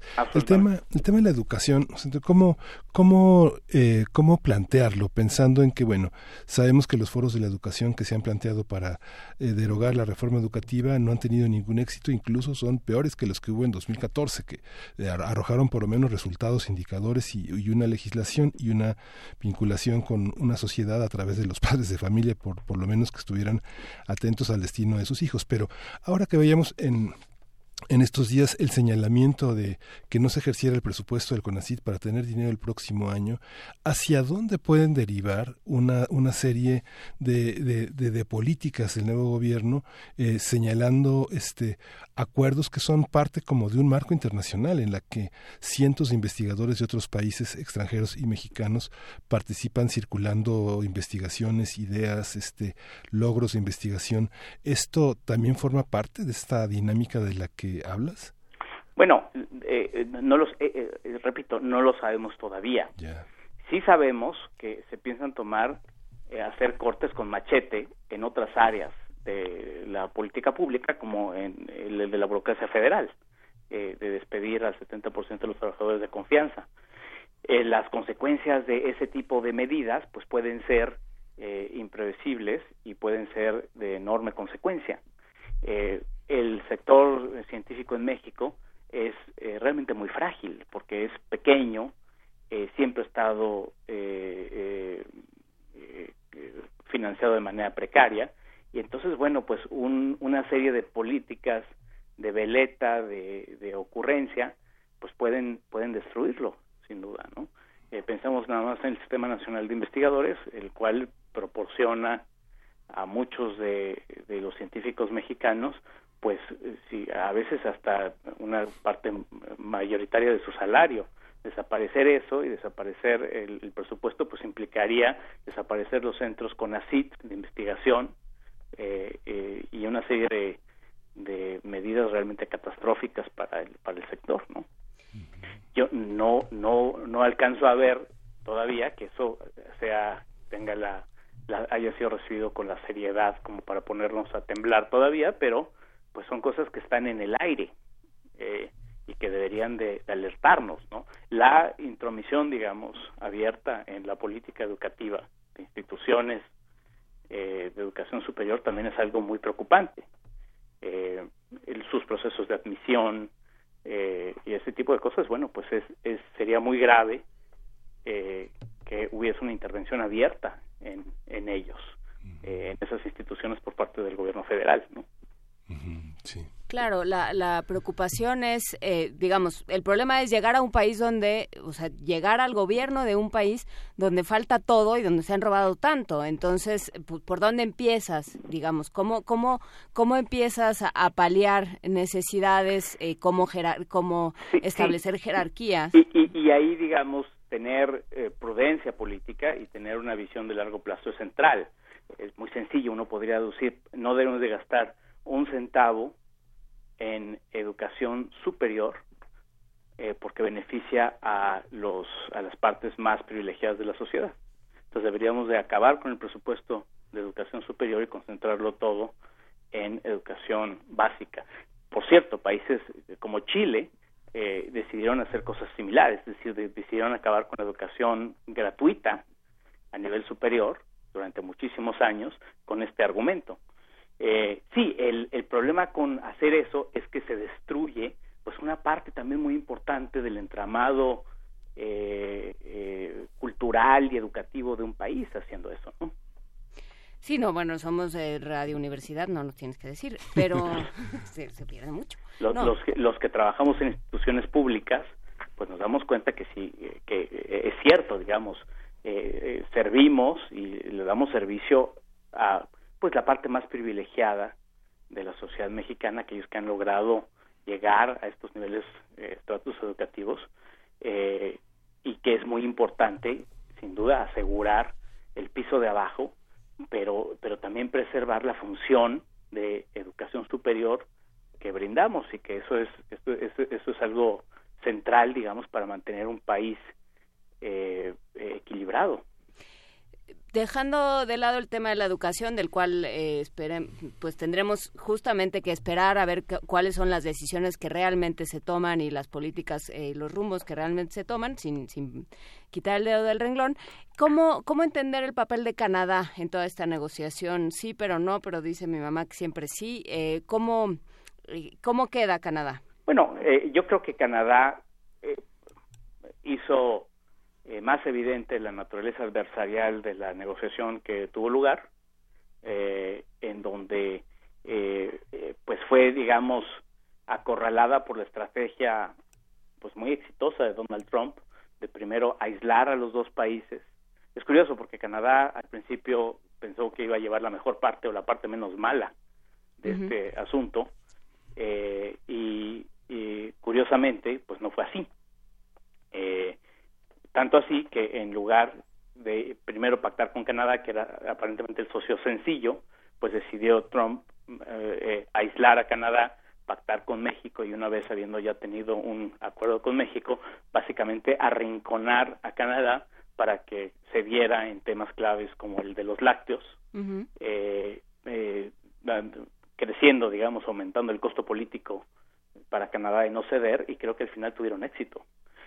Eh, hubo hubo pataleo, sin duda, hubo protesta, no les gustó para nada a los canadienses cómo se llevó a cabo el proceso, al final del día llegaron a la conclusión que nosotros llegamos también, que México, que es que de lo perdido, eh, de, lo de, lo perdido, pues lo que se recupere y que era mejor tener un tratado a no tener un tratado. Claro, pero sí, no, no fue, digamos, nadie, ninguno de los dos presidentes quedó demasiado bien frente, frente a su pueblo, ¿no? Eh, bueno, eh, yo creo que es como se presenta. En México creo que han sido exitosos, porque además está en el interés tanto el gobierno que se va como el gobierno que entra en presentar la negociación como un éxito, ¿no? En el caso de Canadá creo que es un poco más difícil, pero al final del día creo que, digamos, la reticencia, el no acoplarse a los plazos de Donald Trump, este, el esperarse, pues salva un poco la cara y la, la dignidad del gobierno canadiense a la hora de finalmente ceder y acceder a, a, firmar el, el, acuerdo. En la parte migratoria mexicana con Canadá, en algún momento el horizonte migratorio de cierto nivel socioeconómico laboral eh, puso los ojos en Canadá, pero Canadá ha endurecido cada vez a, frente al mundo en general sus, sus, perspectivas migratorias, ya no ve en los inmigrantes la, el enriquecimiento de una sociedad que, que, es, que es heterogénea, pero ¿qué pasa en ese, en ese rubro? Bueno, lo que pasó es que el, el periodo de dominio conservador de Stephen Harper, mm. pues sí hubo una especie de nacionalismo eh, canadiense, eh, que tuvo manifestaciones como el, eh, la imposición de visas a México debido al número de solicitantes de asilo que ocurrieron. Yo creo que Canadá sigue siendo un país bastante abierto a la inmigración comparado con Estados Unidos, es decir, es eh, obviamente es, un país mucho más chiquito, la capacidad de recepción que tiene Canadá es, es mucho menor, pero ciertamente el ambiente y el ánimo hacia los extranjeros ha cambiado en los últimos 20 años en Canadá. Eh, y yo creo que también tiene un efecto de, de contagio en algunos sectores eh, lo que pasa en Estados Unidos o el, clima ideológico en Estados Unidos y yo creo que eso también explica por qué Harper pudo estar eh, ese número de años en el poder. A ver, y entonces el que queda aquí lo, lo anunciaba, eh, lo, lo, mencionaba ahorita Miguel Ángel, nada más ya para, para dejar de exprimirte de esta manera salvaje, la que hemos exprimido el día de hoy, José Antonio Aguilar Rivera. Eh, que esta, esta cláusula de pasadita de y cuidadito y hacen negocios con, con China y Venezuela, eh, ¿qué hace con la, cómo se lee, qué pasa con la soberanía, este, cómo van a reaccionar los chinos? Porque los chinos no se quedan callados. Venezuela eh, trae ahora muchísimos problemas, pero China no se queda callado. Bueno, es curioso porque eh, es una cláusula ideológica al final del día. Eh, es como las cláusulas de la democracia que existían durante la Guerra Fría. Eh, y pues el tratado anterior eh, no, no, tenía ninguna eh, explícita de esta manera. y es básicamente reclutar a México y a Canadá pues para la guerra comercial que tiene Estados Unidos con China. y decir ustedes pues este tienen que ser aliados de de, de, de esto, ¿no? Probablemente lo que impida es un tratado abierto comercial con, con China, pero me imagino que habrá otros mecanismos para favorecer cierto intercambio. Hay que reconocer también que el gobierno mexicano, la relación comercial entre México y China no ha sido fácil. Es decir, durante muchos años ha habido acusaciones de México de dumping, es decir, de productos chinos hechos a, a un precio ridículo que inundan el mercado mexicano. Entonces, digamos, México ya tenía cierta ambivalencia frente frente a, la expansión comercial china. Eh, pero yo creo que en, el, en la balanza entre asegurar el mercado norteamericano y, eh, y el costo que significa aceptar esta cláusula, bueno, los, tanto los mexicanos como los canadienses pues, eh, pensaron que era mucho más valioso asegurar el mercado norteamericano. Eh, eh, habrá, me, parece, represalias del lado chino que nos golpearán de manera indirecta al golpear a los Estados Unidos otra vez. Nuestras economías están muy vinculadas. No somos igualmente vulnerables los unos a los otros, nosotros somos mucho más vulnerables a lo, a, lo que pasa en Estados Unidos que ellos a lo que pasa aquí, pero de todas maneras, bueno, si hay una guerra comercial con China, pues seguramente eh, nosotros te pagaremos parte de ese, de ese eh, plato eventualmente.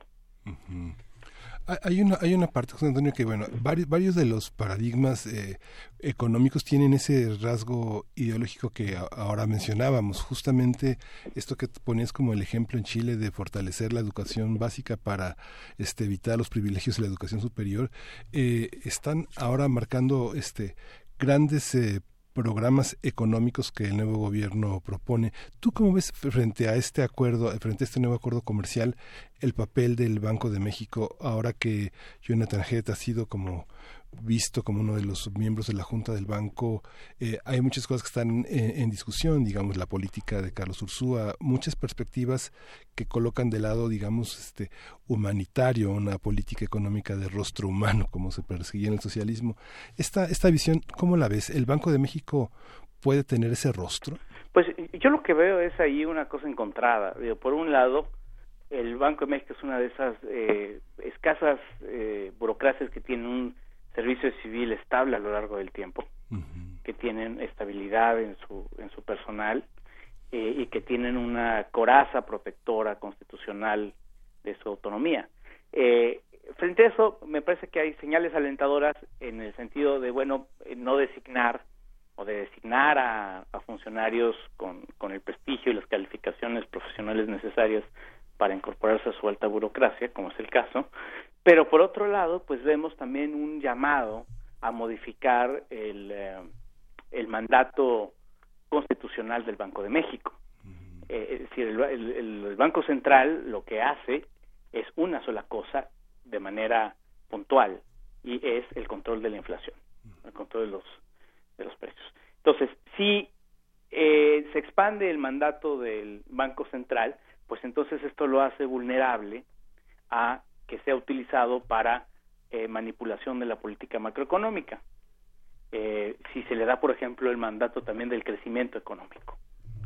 Entonces, ya hay voces, digamos, que eh, en, el Congreso que quieren modificar el, la misión institucional del Banco de México y eso me parece muy riesgoso. Me parece muy riesgoso. Creo que una de las áreas que vamos a ver, las líneas de batalla que vamos a ver en los próximos meses y años es precisamente el de defender o redefinir las eh, las líneas de los entes o, las competencias de los entes eh, autónomos porque va a haber una presión muy grande por o desaparecer la autonomía o modificarla de tal manera que sirva a los intereses del nuevo gobierno. Eh, y es ahí donde vamos a ver me parece una una batalla crucial pues la, la seguiremos. Yo creo que eh, habrá que ver cómo se va desarrollando en la práctica este nuevo, nuevo acuerdo qué tanto va a depender de, de los de, los distintos de las distintas cabezas de gobierno de cada uno de los países que lo suscriben qué pasa con China porque me parece a mí sin ser ni con mucho especialista en el tema que difícilmente se le gana una guerra comercial a China que juega con otras reglas y con y, con una capacidad de producción y de mercado que no tiene nadie más. No, solo eso, sino que tiene una enorme cantidad de dólares. Es decir, la capacidad de disrupción de China de los mercados cambiarios simplemente por soltar la, las reservas que tienen dólares, pues es enorme. Es decir, China es eh, una, una potencia no solo comercial, sino también es capaz de manipular o de alterar este, las políticas monetarias de, de, los países más grandes. ¿no? Pues bueno, la cosa, por, por, por, no ponerle otro adjetivo, se va a poner interesante. Muchísimas gracias por conversar con nosotros, doctor José Antonio Aguilar Rivera, profesor investigador de la División de Estudios Políticos del Centro de Investigación y Docencia Económica. Seguiremos conversando, si nos lo permite. Te agradecemos mucho esta plática. Cómo no, con todo gusto. Gracias a ustedes. Muy buen día. Hasta luego. Vamos a ir a una cápsula de la revista Cómo ves, complementando esta información de la primera hora de la mañana con el tema enfermedades infecciosas. Revista Cómo ves. Hey, tú. Sí, tú. Quien está al otro lado de la radio. Seguro has escuchado y hasta te has emocionado con El Señor de los Anillos, una novela fantástica que transcurre en un lugar llamado Tierra Media. Si lees este libro terminarás en un mundo de elfos, enanos y hobbits, en donde un hombrecito llamado Frodo Bolsón buscará destruir el anillo único.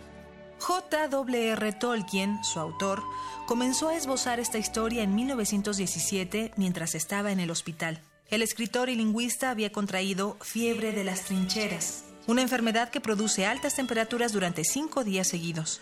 Seres tan diminutos como los piojos transmiten la Bartonella quintana, bacteria responsable del mal que enfermó a Tolkien. La relación que tenemos con las plantas y animales ha mejorado nuestra vida, pero también nos ha vuelto vulnerables a las infecciones. Parece que hablamos de algo invisible, pero no lo es. Al año mueren cerca de 15 millones de personas a causa de alguna zoonosis, es decir, una enfermedad infecciosa transmitida por especies animales. Antes en América solo había perros y guajolotes, y en Perú, como hasta ahora, dominaban las llamas. Hernán Cortés, Francisco Pizarro y demás tropas colonizadoras trajeron ganado al continente y con él llegaron grandes semillas de contagio. Desde entonces, las especies animales infectan directamente, como las chinches o las garrapatas. O actúan como almacén de bacterias. Las ratas, por ejemplo, guardan la bacteria que produce leptospirosis en su orina, que al estar en contacto con los humanos puede causar la muerte.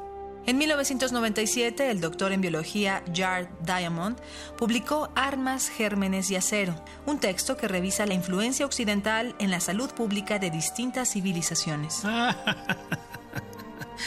¿En serio el ejército español derrotó a un ejército americano 500 veces más grande? Sí.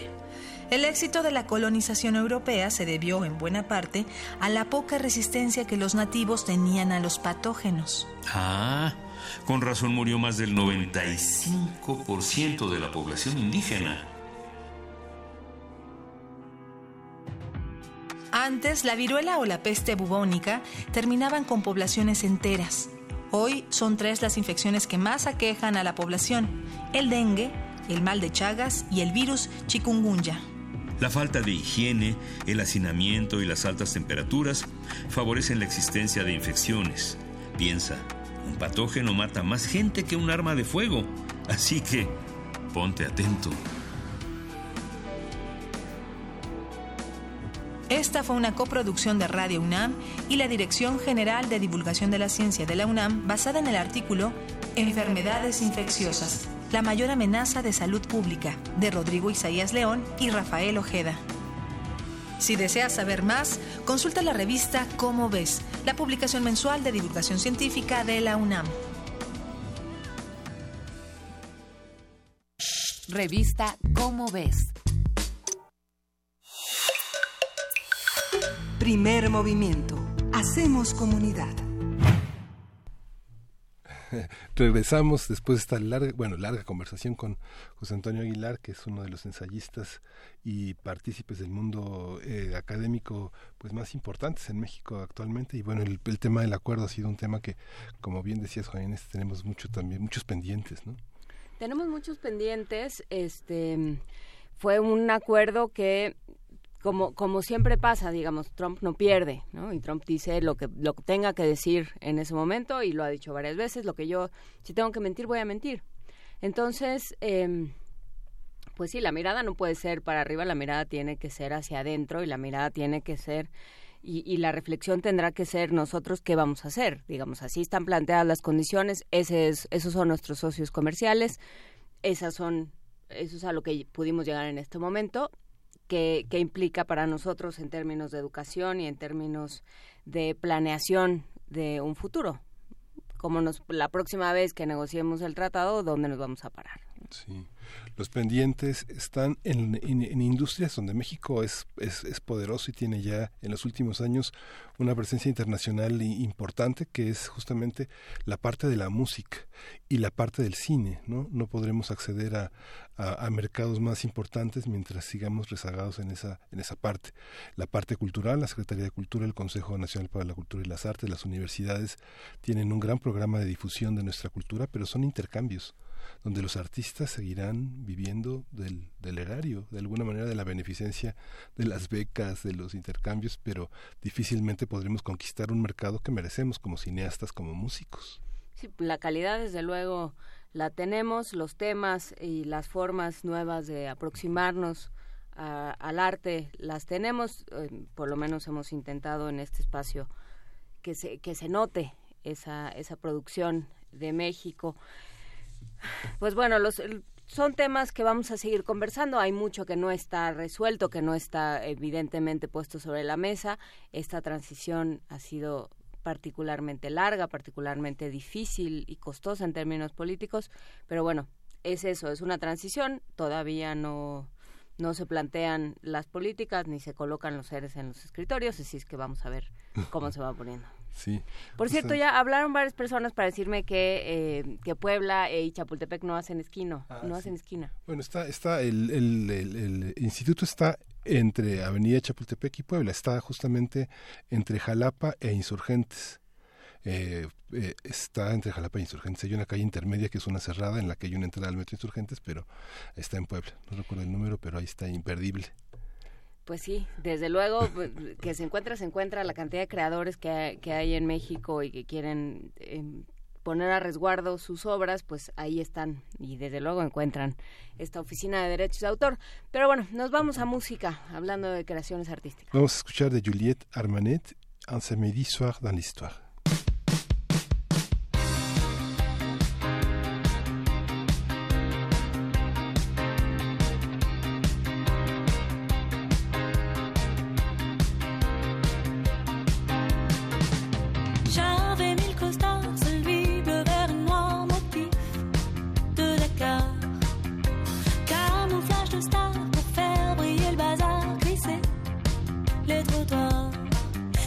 ta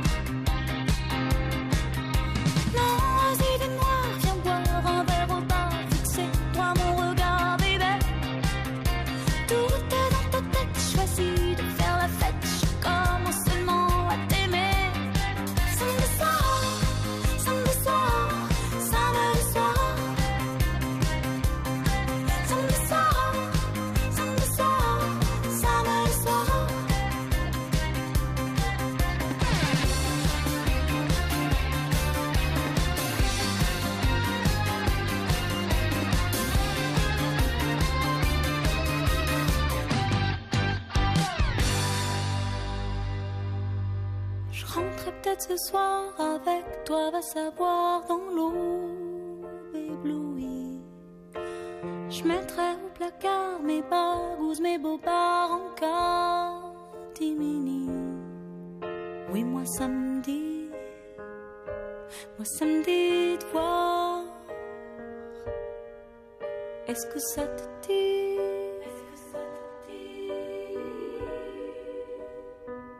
Un samedi soir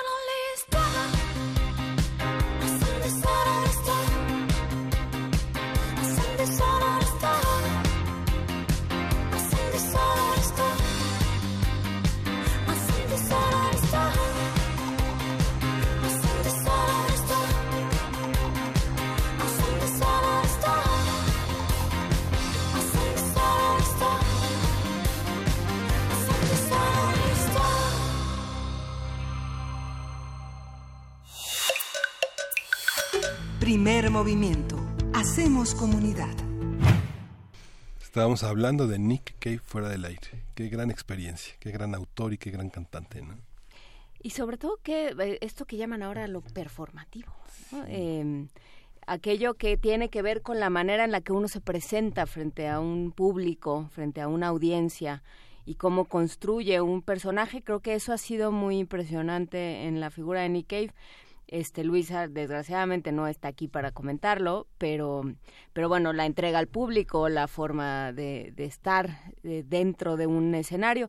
Eh, hay quien quien de alguna forma pasa por el pantano y no se mancha, ¿no? Hay quien viene, se presenta, este, canta las que tiene que cantar, recoge su cheque y se va. Y creo que en el caso de, de Nick Cave, que se presentó ayer en el Pepsi Center, el, el, la idea fue muy, muy distinta. Realmente tuvo un acercamiento físico, eh, emocional al, al público, que creo que fue muy interesante. La escena que mencionas es de un público que obedece, respeta y participa, ¿no? Es ese que abrirse en medio de un... Sí, sí, que la, la multitud, o sea, que de pronto dijera a los, todos los que estaban parados en, en el primer piso, que les dijera, pues ahí les voy, y que se lanzara en medio de la gente, en medio de una cantidad de gente un poco preocupante, porque sí era muchísima, Em, que de pronto se lanzara a atravesar todo el, el primer piso de este auditorio, el Pepsi Center, para, para que realmente la gente lo tocara, ¿no? Las crónicas son, son muy, muy impresionantes. Y bueno, pues eh,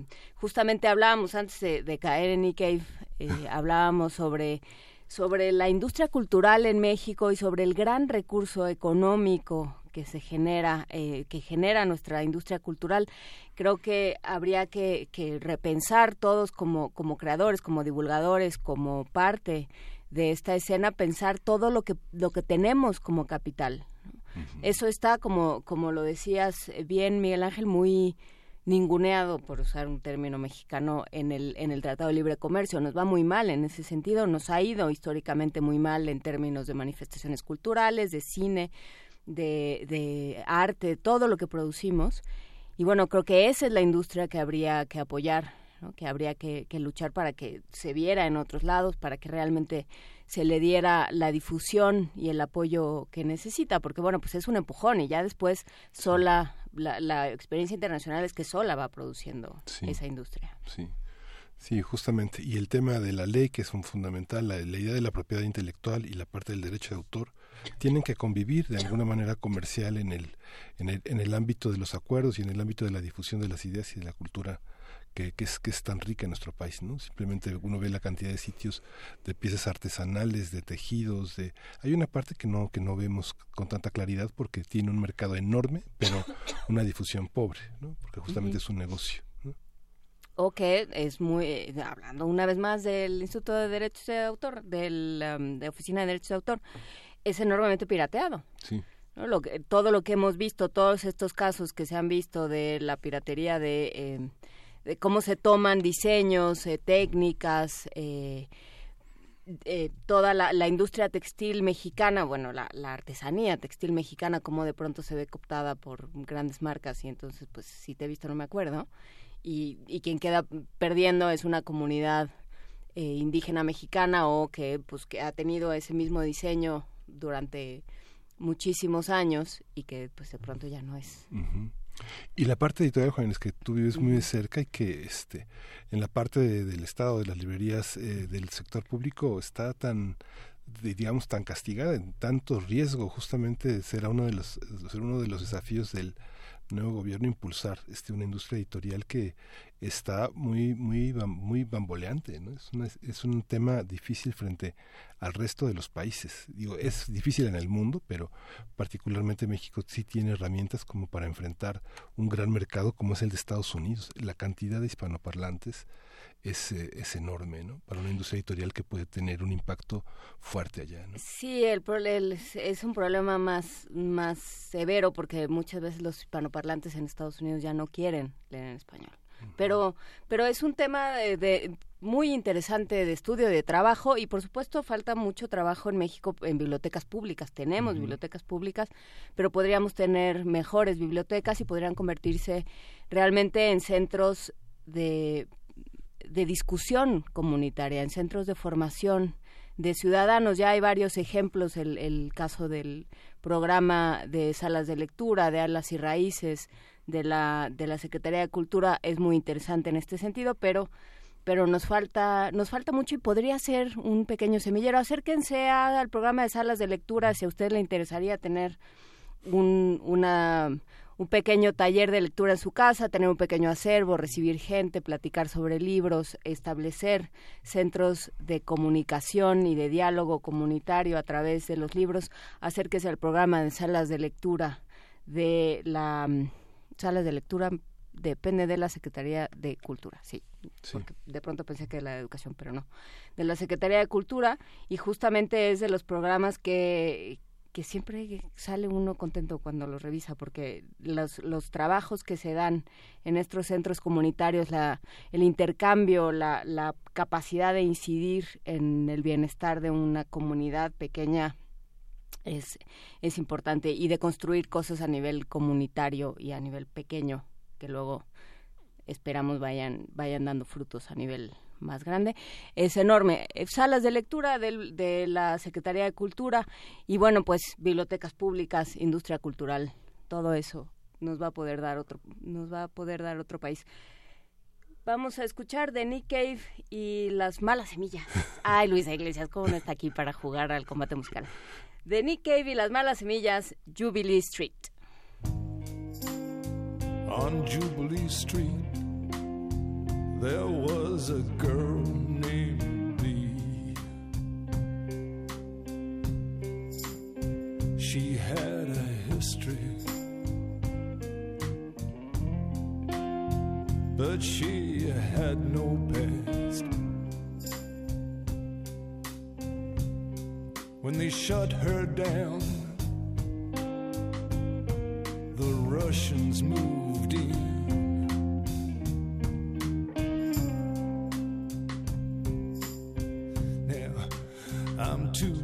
gate.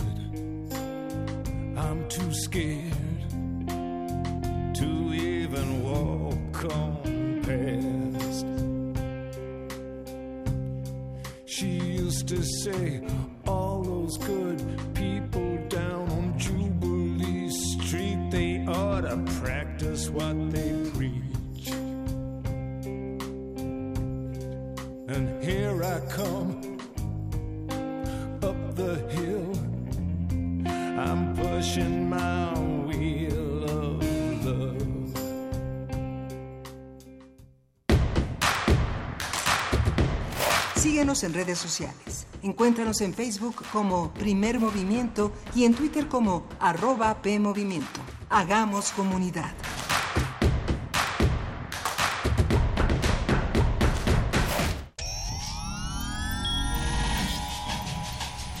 Saborear una paleta o sellar una carta.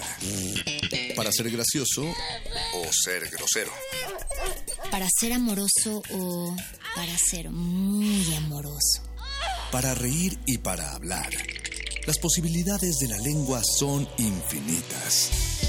Muerde lenguas, letras, libros y galletas. Lunes y miércoles, 20 horas. Por el 96.1 de FM. Radio UNAM. Una historia digna de contarse. Exposición del bulbo a la nube. 60 años del cómputo en México. Conoce su historia a través de más de 100 objetos en exhibición. Vive una experiencia en realidad virtual inmersiva y realidad aumentada. Del 6 de septiembre al 10 de octubre. Visítanos en el Museo Universitario de Ciencias y Arte, MUCA. La entrada es libre. UNAM, la Universidad de la Nación. Laila, soy Luis.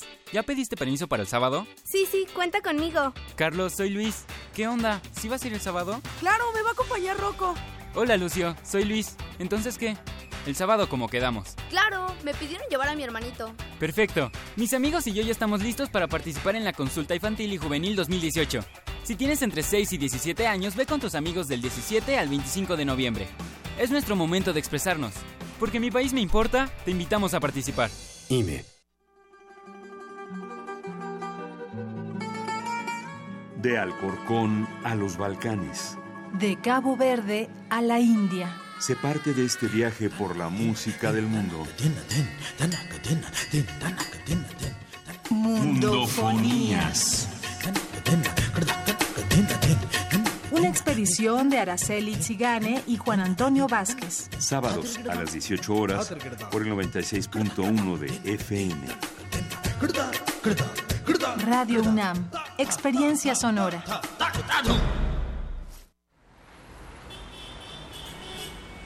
Extra, extra, música nueva. En voz de sus creadores y sus intérpretes. Extra, extra. Testimonio de oídas. Música nueva En voz de sus creadores. en voz de sus intérpretes. Martes y jueves a la 1 a.m. o en su retransmisión los sábados y domingos también a la 1 a.m.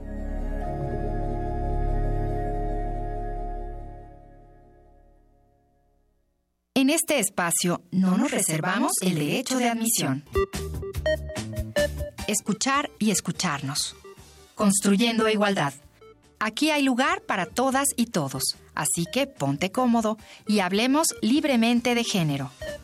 Un programa de Radio UNAM y el Centro de Investigaciones y Estudios de Género. Tercera temporada. Todos los miércoles a las 10 de la mañana por el 96.1 de FM. Radio UNAM. Experiencia sonora. Encuentra la música de primer movimiento día a día en el Spotify de Radio UNAM y agréganos a tus favoritos.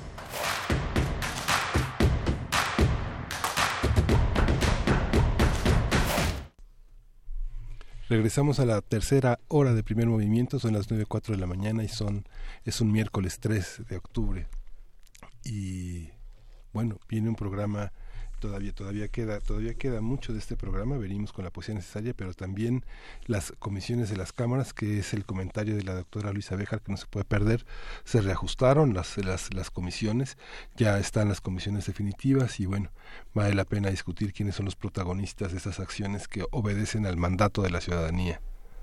Por supuesto, y que bueno, como ejercicio eh, ciudadano fue interesante ver que, eh, que se plantearon unas ciertas cosas de acuerdo con los acuerdos políticos eh, pues que se habían tomado, digamos, eh, de manera unilateral por parte de, de quienes decidieron las, las comisiones y, y sus, en- sus personas que las encabezan pero después hubo una reacción ciudadana y bueno, pues se tuvo que dar un diálogo y se tuvo que eh, hacer una propuesta distinta. Creo que como antecedente de un de una de un nuevo gobierno cuyo cuya plataforma fue vamos a trabajar con todos y, vamos a tomar en cuenta a todos, pues es una cosa buena y rescatable. Sí, sí, el cuidado con las mayorías. Hay que tener cuidado. Cuando uno es mayoría hay que cuidar muchísimo, ¿no? Vimos ayer la presentación de la toma de gobierno de Cuauhtémoc Blanco.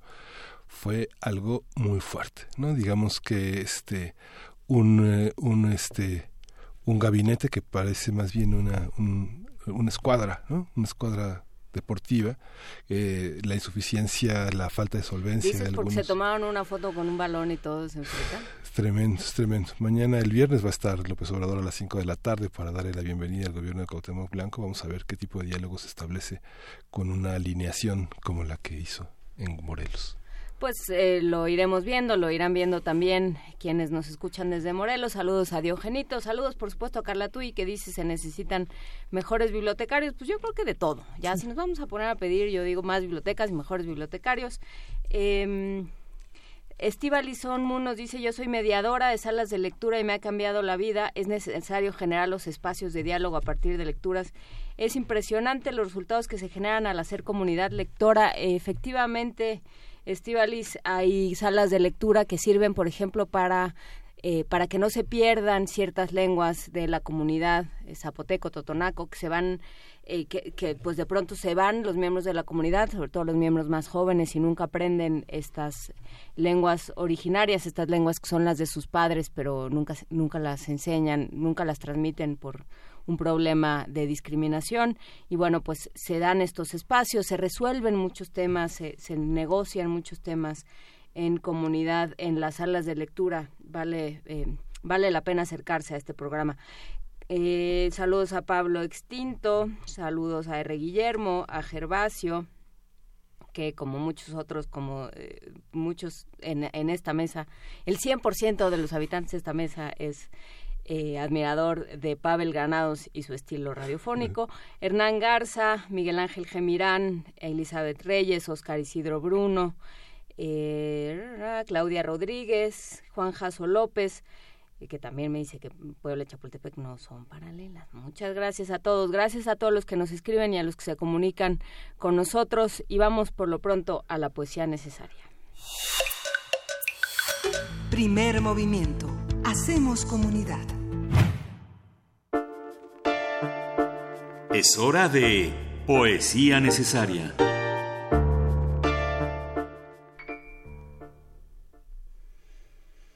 Pues justamente ahora que hablábamos eh, de Guti Cárdenas, pues se quedaron, no, no, no te quedaste con las ganas sí, de oír claro. nunca, no te quedaste tarareando sí. nunca en tu cabeza.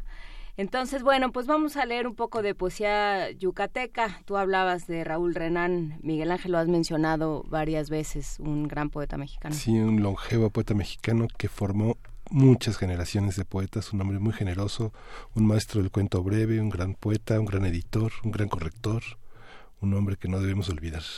Y que fiel a su condición yucateca hace un poema a la guitarra. La sexta engruesa la voz madura ya por ser de más edad en la guitarra. Hecha de hilo aullante, afina su quejido de artista torturado. Su forma de curvar es tan recta que vibra fino al pie de la zarabanda. En su, embrazada cuna, el calor de la estación armónica tiene el alma blanca de un fantasma.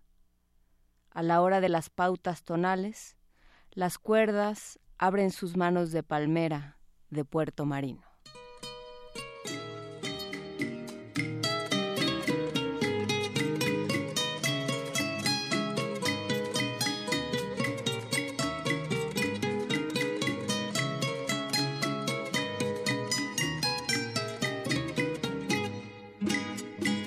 Yo sé que nunca pesaré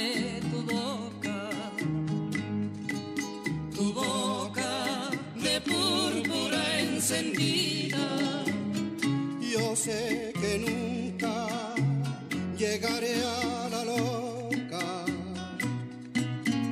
Y apasionada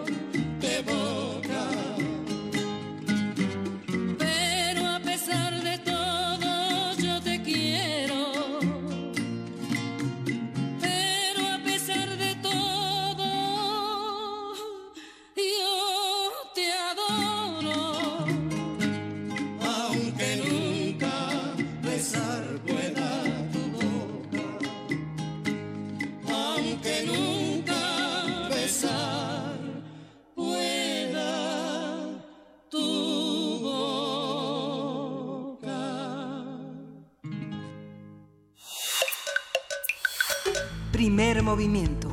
Hacemos comunidad. La mesa del día. De Que acuerdo, ya no vamos a regalar nada. de acuerdo con la ley orgánica del Congreso General de los Estados Unidos Mexicanos, las comisiones son órganos constituidos por el Pleno. Su objetivo es contribuir para que las cámaras de diputados y senadores cumplan sus atribuciones constitucionales y legales a través de la elaboración de dictámenes, informes, opiniones o resoluciones. Se integran por diputados o senadores de los diversos grupos parlamentarios y toman decisiones por mayoría de votos de sus miembros. Entre las tareas de las comisiones se encuentran la elaboración de un programa de trabajo, informar periódicamente sobre sus actividades y publicar actas de sus reuniones. La nueva legislatura, con mayoría de Morena, acordó reducir de 56 a 45 el número de comisiones. 22 serán presididas por los diputados de Morena. El PAN tendrá 7, el PRI 4, Movimiento Ciudadano, PT y Encuentro Social 3 cada uno, el PRD 2 y el Partido Verde 1. Conversaremos sobre las comisiones, para qué sirven, cuáles son sus alcances y funciones y cómo se perfilan para la próxima legislatura. Nos acompaña Luisa Béjar, ella es profesora de tiempo completo del Centro de Estudios Políticos de la Facultad de Ciencias Políticas y Sociales de la UNAM y es especialista en Congreso y Partidos de México. Luisa Béjar, muchas gracias por estar con nosotros esta mañana. Hola, buenos días. Buenos días. ¿Cómo, cómo has visto el tema de, de, las, de las comisiones? ¿Siempre es así? ¿Siempre es así de arrebatado el proceso de, de, atribución de mayorías o cómo funciona? Bueno, eh, yo creo que para pensar en, en cuál puede ser, eh, digamos, el contexto en el que tendríamos que leer lo que ahorita estamos viendo con respecto a, a ese arrebato eh, para la formación de comisiones, pues tiene que ver con los tiempos en que, en que uno se ubique. Si uno se ubica hace 30 años, cuando, digamos, estábamos en la época del partido que tenía mayoría siempre, pues las comisiones no servían para nada. Y eh, desde luego estaban contempladas no solo en la ley orgánica, sino inclusive en la Constitución se las nombra. Pero pues no hacían nada. Pero luego cuando eh, empezamos a tener un Congreso sin mayoría, las, las comisiones empezaron a tomar relevancia. Y entonces, en ese momento, pues sí empezaron las disputas entre los partidos a ver quién presidía cuáles, porque no todas las comisiones son igualmente importantes. Eh, a lo largo, digamos, de estos 20 años que no tuvimos gobiernos con mayoría ni Congreso con mayoría, eh, las eh, comisiones han, han adquirido eh, muy una importancia, yo diría que mayor, porque em, no solamente dictaminan, son la puerta de entrada también de la sociedad civil al proceso de toma de decisiones. Eh, por ahí en, en lo que estaban diciendo, hablan de que tienen que dictaminar. Y para dictaminar, pues se necesita tener información. ¿Y quién lleva esa información? Pues los grupos interesados en los temas que se están legislando. Eh, ¿A dónde dejan esa información? En comisiones. Bueno, eh, eso, eso por un lado. Por otro lado, también controlan lo que vota el Pleno. Se, se, en el Pleno se aprueba el dictamen, no se aprueban las iniciativas. De hecho, un dictamen puede reunir varias iniciativas. Entonces se controla el contenido de la ley. Y si tú no quieres que algo salga, eh, que algo salga, pues simplemente con que no se dictamine, ¿no? Entonces, eh, solo por eso ya yo diría que son muy importantes y que pues explican también por qué los partidos tienen tanto interés en controlar las las más importantes, ¿no? Luisa, esta, esta, este, ya, ya están las comisiones de la ciudad, ya están las comisiones de, la Ciudad de México, están las del Senado y están las de la Cámara. ¿Cómo, eh, cómo ves toda esta parte? Hay esto que mencionas es como en términos académicos poner el estado de la cuestión sobre la mesa, sobre las principales problemáticas, poner incluso los panoramas internacionales, las diferencias que tiene México, tomar en cuenta los acuerdos. ¿Hay suficiente solvencia en las comisiones ahora que se han reducido las asesorías y todo, todo esta, toda esta parte? ¿Hay convenios con universidades, convenios con especialistas? ¿Hay este, en los dictámenes que, que, que has tenido oportunidad de valorar, existe esa solvencia, ese rigor? Bueno, mira, yo eh, diría que no, que no existe ese, esa solvencia ni ese rigor para el, el tamaño de las tareas que tienen que hacer, pero eso también se entiende en función de otras piezas de lo que es el sistema político mexicano. A ver, voy a volver a, a aquellos tiempos en que el PRI era reiteradamente siempre mayoría, no había prácticamente oposición. Pues, no había, el, en realidad la, la legislación corría a cargo del Ejecutivo. El Ejecutivo mandaba la iniciativa, eh, prácticamente ahí le ponían un sello, quizás le arreglaban alguna cuestión técnica y eh, ya, ya salía. ¿Por qué? Porque el Ejecutivo tenía mayoría. Bueno, eh, esos tiempos entonces no demandaban que las no demandaban que las comisiones tuvieran capacidades. Después sí necesitábamos comisiones que tuvieran capacidades, pero esas capacidades no se desarrollaron por razones también que eh, tenemos que ubicar en los arreglos del sistema político, específicamente en lo que toca a la cuestión electoral. Si tú no tienes la reelección consecutiva, como no la tuvimos hasta las reformas de 2013-2014, eh, no hay incentivo de especialización.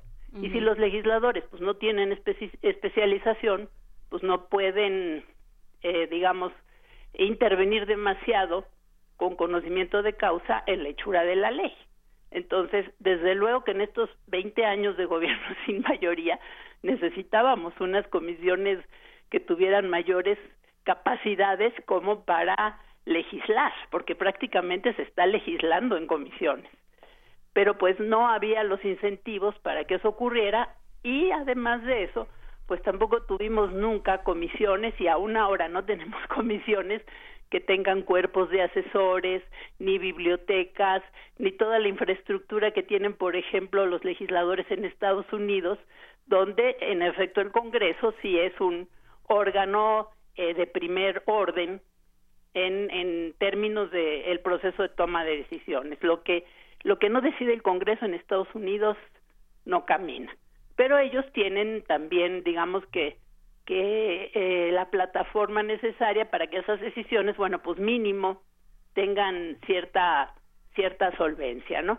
En México no ocurrió eso eh, en el pasado más remoto, ni en el pasado reciente, y en el presente tampoco va a ocurrir, porque eh, creo que otra vez, si pensamos que tenemos un gobierno con mayoría y que esa mayoría no se va a oponer al, al, al, al Ejecutivo emanado de sus propias filas, eh, aunque eso no suponga que ese gobierno caiga como si fuera un régimen eh, parlamentario, pero igual sería un poco hacerse el harakiri.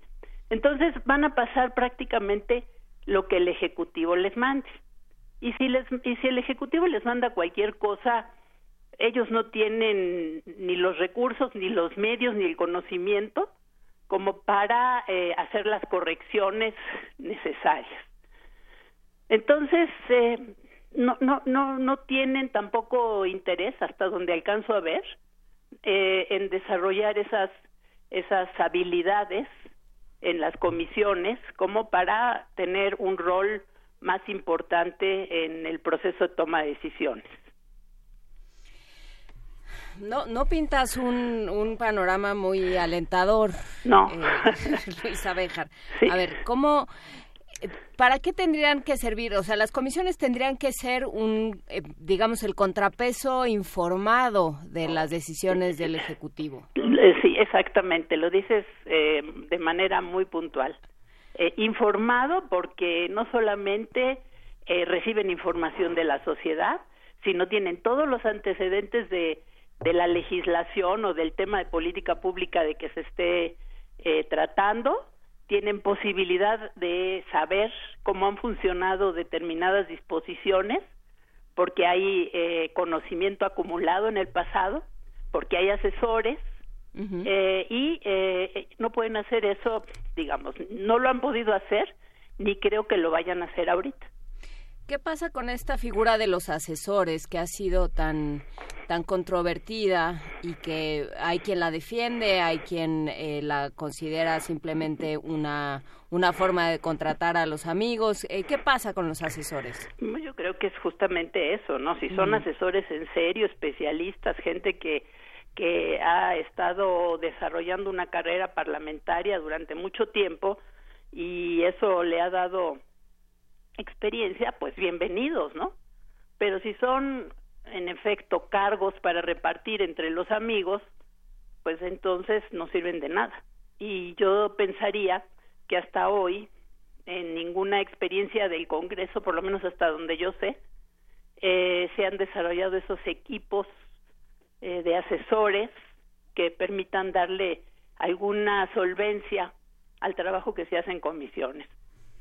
Ujú. Son muy circunstanciales, no sé, por ejemplo, no sé qué, qué, qué piensas, Luisa. Esta parte, estaba pensando en la convocatoria del CESOP que justamente se cerró el 31 de, de agosto, que es un centro de investigación. El CESOP, eh, el CESOP es un centro de investigación eh, de opinión pública, de investigación social, que tiene destacados investigadores también contratados este eh, circunstancialmente, pero esta parte ha contribuido, es tener un centro de investigación sería una opción. El Centro de Estudios Sociales y de Opinión Pública ha, ha funcionado para, para las comisiones. Mira, yo yo pienso que otra vez de- decir que nada sirve es es una verdadera aberración. No podría descalificar el trabajo que han hecho en el CESOP porque ha tenido distintas etapas, distintos directores, eh, tendrán productos variados.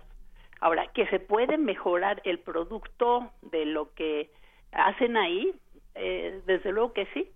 Y pero otra vez para eso tendría que tener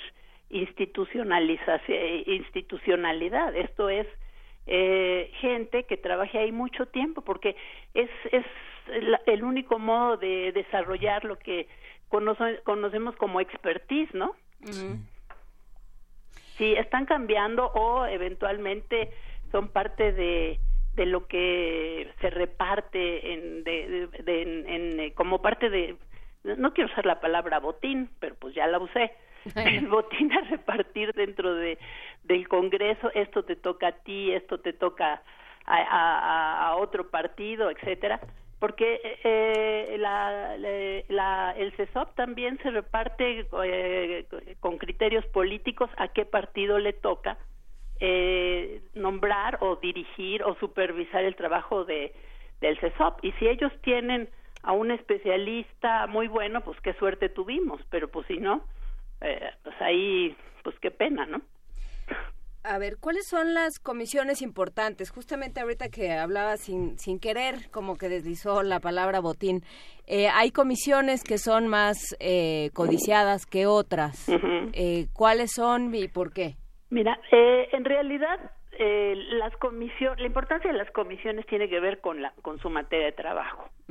Eh, las eh, las comisiones más importantes, desde luego, son la de Hacienda y Presupuesto, que son las que manejan la bolsa, la bolsa del país, la, bolsa de los recursos públicos a nivel federal. Entonces, ellos tienen eh, un poder muy fuerte eh, porque no solamente distribuyen el dinero entre los gobernadores, sino inclusive tienen capacidad de asignar recursos a eh, determinados programas, a determinada obra pública, en los estados estoy hablando, y bueno, eso también, otra vez dicho de manera muy chocante, pues ha ayudado a construir mayorías. ¿Qué quiero decir con esto? Quiero decir que en estos 20 años que tuvimos eh, un Congreso sin mayorías, había que construir las mayorías. Esas mayorías no siempre eh, se construyeron sobre la base de hacer concesiones en la legislación, de convencer, de persuadir, de pensar eh, eh, qué era lo mejor para México, sino se construyeron a cambio de eh, ciertos privilegios, ciertos eh, la entrega de ciertos recursos a los estados y a- eh, vía sus diputados porque el presupuesto de egresos solamente se aprueba en la Cámara de Diputados entonces solo eh, la, en la Cámara de Diputados digamos eh, es donde esa comisión tiene esa relevancia. Este entonces pues tienen esa capacidad de negociar. Eh, son absolutamente eh, importantes las acciones y las decisiones que se toman ahí. Y eh, en la de Hacienda pues también porque otra vez es el dinero que se va a, recaudar y eh, de lo que el país va a disponer para gastar entonces esa por esas dos son indudablemente importantes luego tienes la de gobernación que controla las reformas eh, constitucionales Nada más. nada más. Bueno, eso más otras cuestiones, porque también las reformas constitucionales pues tienen leyes orgánicas para hacer eh, funcionar esas reformas y bueno, eso también pasaría por gobernación. Y tienes otras que más o menos son de ese rango, son como alrededor de unas 10. Y eh, luego tienes algunas comisiones que son importantes en el momento porque hay una discusión relevante que va a llegar al Congreso y entonces en ese momento, en esa coyuntura, esa comisión puede tomar mucha importancia. Pero normalmente, pues esa comisión puede no ser importante. Entonces, eh, sí hay algunas que son más preciadas que otras, pero también puede suceder que en algunos momentos algunas se vuelvan importantes de manera coyuntural, ¿no? Y luego hay otro tema bastante espinoso que lo comentábamos aquí con, eh, con Eduardo Borges de, de Transparencia Mexicana y decía que la, en realidad los congresistas no rinden mayores cuentas, no está eh, del todo claro en las leyes eh, cada cuánto, ni en qué términos, ni a quién le tienen que rendir cuentas. Eh, ¿Sabemos algo, algo de esto, Luisa Bejar? Bueno, mira, eh, no rinden cuentas, eh, ¿a quién tendrían que rendirle cuentas? Eh. Tendrían que rendir cuentas sobre sus ingresos. Yo creo que ahí, eh, digamos, dentro de lo que son los estándares en este país, pues eh, no, no, no destacan especialmente. Mucha gente tiene que rendir cuentas de lo que gana y sabemos que simplemente hace todo lo posible para no pagar impuestos. Bueno, eh, en términos de lo que hacen en el Congreso, pues serían sus electores, ¿no? Y en términos de los electores, bueno, ahí tenemos los los eh, legisladores que llegaron por mayoría relativa y los que llegaron por representación proporcional. Los que llegaron por mayoría relativa sí tienen ubicado perfectamente quiénes son sus electores. Los que llegaron por representación proporcional no está tan claro quiénes son sus electores. Entonces, eh, hay también el, el asunto, pues es eh, diverso, por un lado, y por otro lado también tendríamos que pensar que para que ellos le rindan cuenta a los electores, pues haría falta que los electores les pidan a ellos cuentas. Y si los electores no piden cuentas, pues ellos no dan cuentas. Entonces no es solamente su responsabilidad, ¿no? Claro, claro, y hay un eh, ahí sí creo que creo que eso es lo que se está poniendo sobre la mesa en este momento con respecto al Congreso frente a esta mayoría de la que hablabas. Eh, falta pues esto que se ha discutido tanto en los medios que es quién va a ser el contrapeso y en qué sentido eh, el Congreso y el Ejecutivo, el Poder Legislativo y el Poder em, e- Ejecutivo van a tener un contrapeso. Eh, ¿Cómo viste tú el, todas estas em, to- todas estas discusiones con respecto a las jefaturas de las cámaras? ¿Cómo lo ¿Cómo lo viviste? ¿Te parece que sí hay una manifestación de la ciudadanía que es un buen indicio o, o- o no es nada? Mira, yo creo que eh, en, en- en términos de lo que son los órganos de dirección del Congreso, eh, lo fundamental es la Junta de Coordinación Política y la mesa directiva, mucho más la Junta de Coordinación Política, y eso en las dos cámaras, que la mesa directiva. Lo que vimos es que eh, toda esa todo ese traspaso de diputados, el episodio de los eh, diputados del verde que se fueron a Morena para que tuviera mayoría absoluta y con eso pudiera controlar la Junta de Coordinación Política, pues no fue de gratis. ¿Por qué? Porque si tú tienes mayoría y puedes controlar la Junta de Coordinación Política, controlas no solamente el nombramiento de las comisiones, de los integrantes y las presidencias, sino controlas el acceso al Pleno. Finalmente, las comisiones lo que hacen es dictaminar. Ese dictamen, en efecto, se tiene que avalar por una, tiene que ser avalado por una mayoría. Pero el dictamen no es ley. Para que sea ley, tiene que regresar, tiene que ir al Pleno. Y entonces, el que controla la agenda del Pleno, le hace el orden del día del Pleno y le da entrada a ese dictamen, pues controla también la posibilidad de que algo se convierta en ley o no se convierta en ley. Entonces, toda esta disputa por eh, controlar eh, la tener la mayoría para controlar la, la- lo que es la, eh, la dirección de la Junta de, de Coordinación Política es porque eso da eh, posibilidad de controlar también la agenda del Pleno.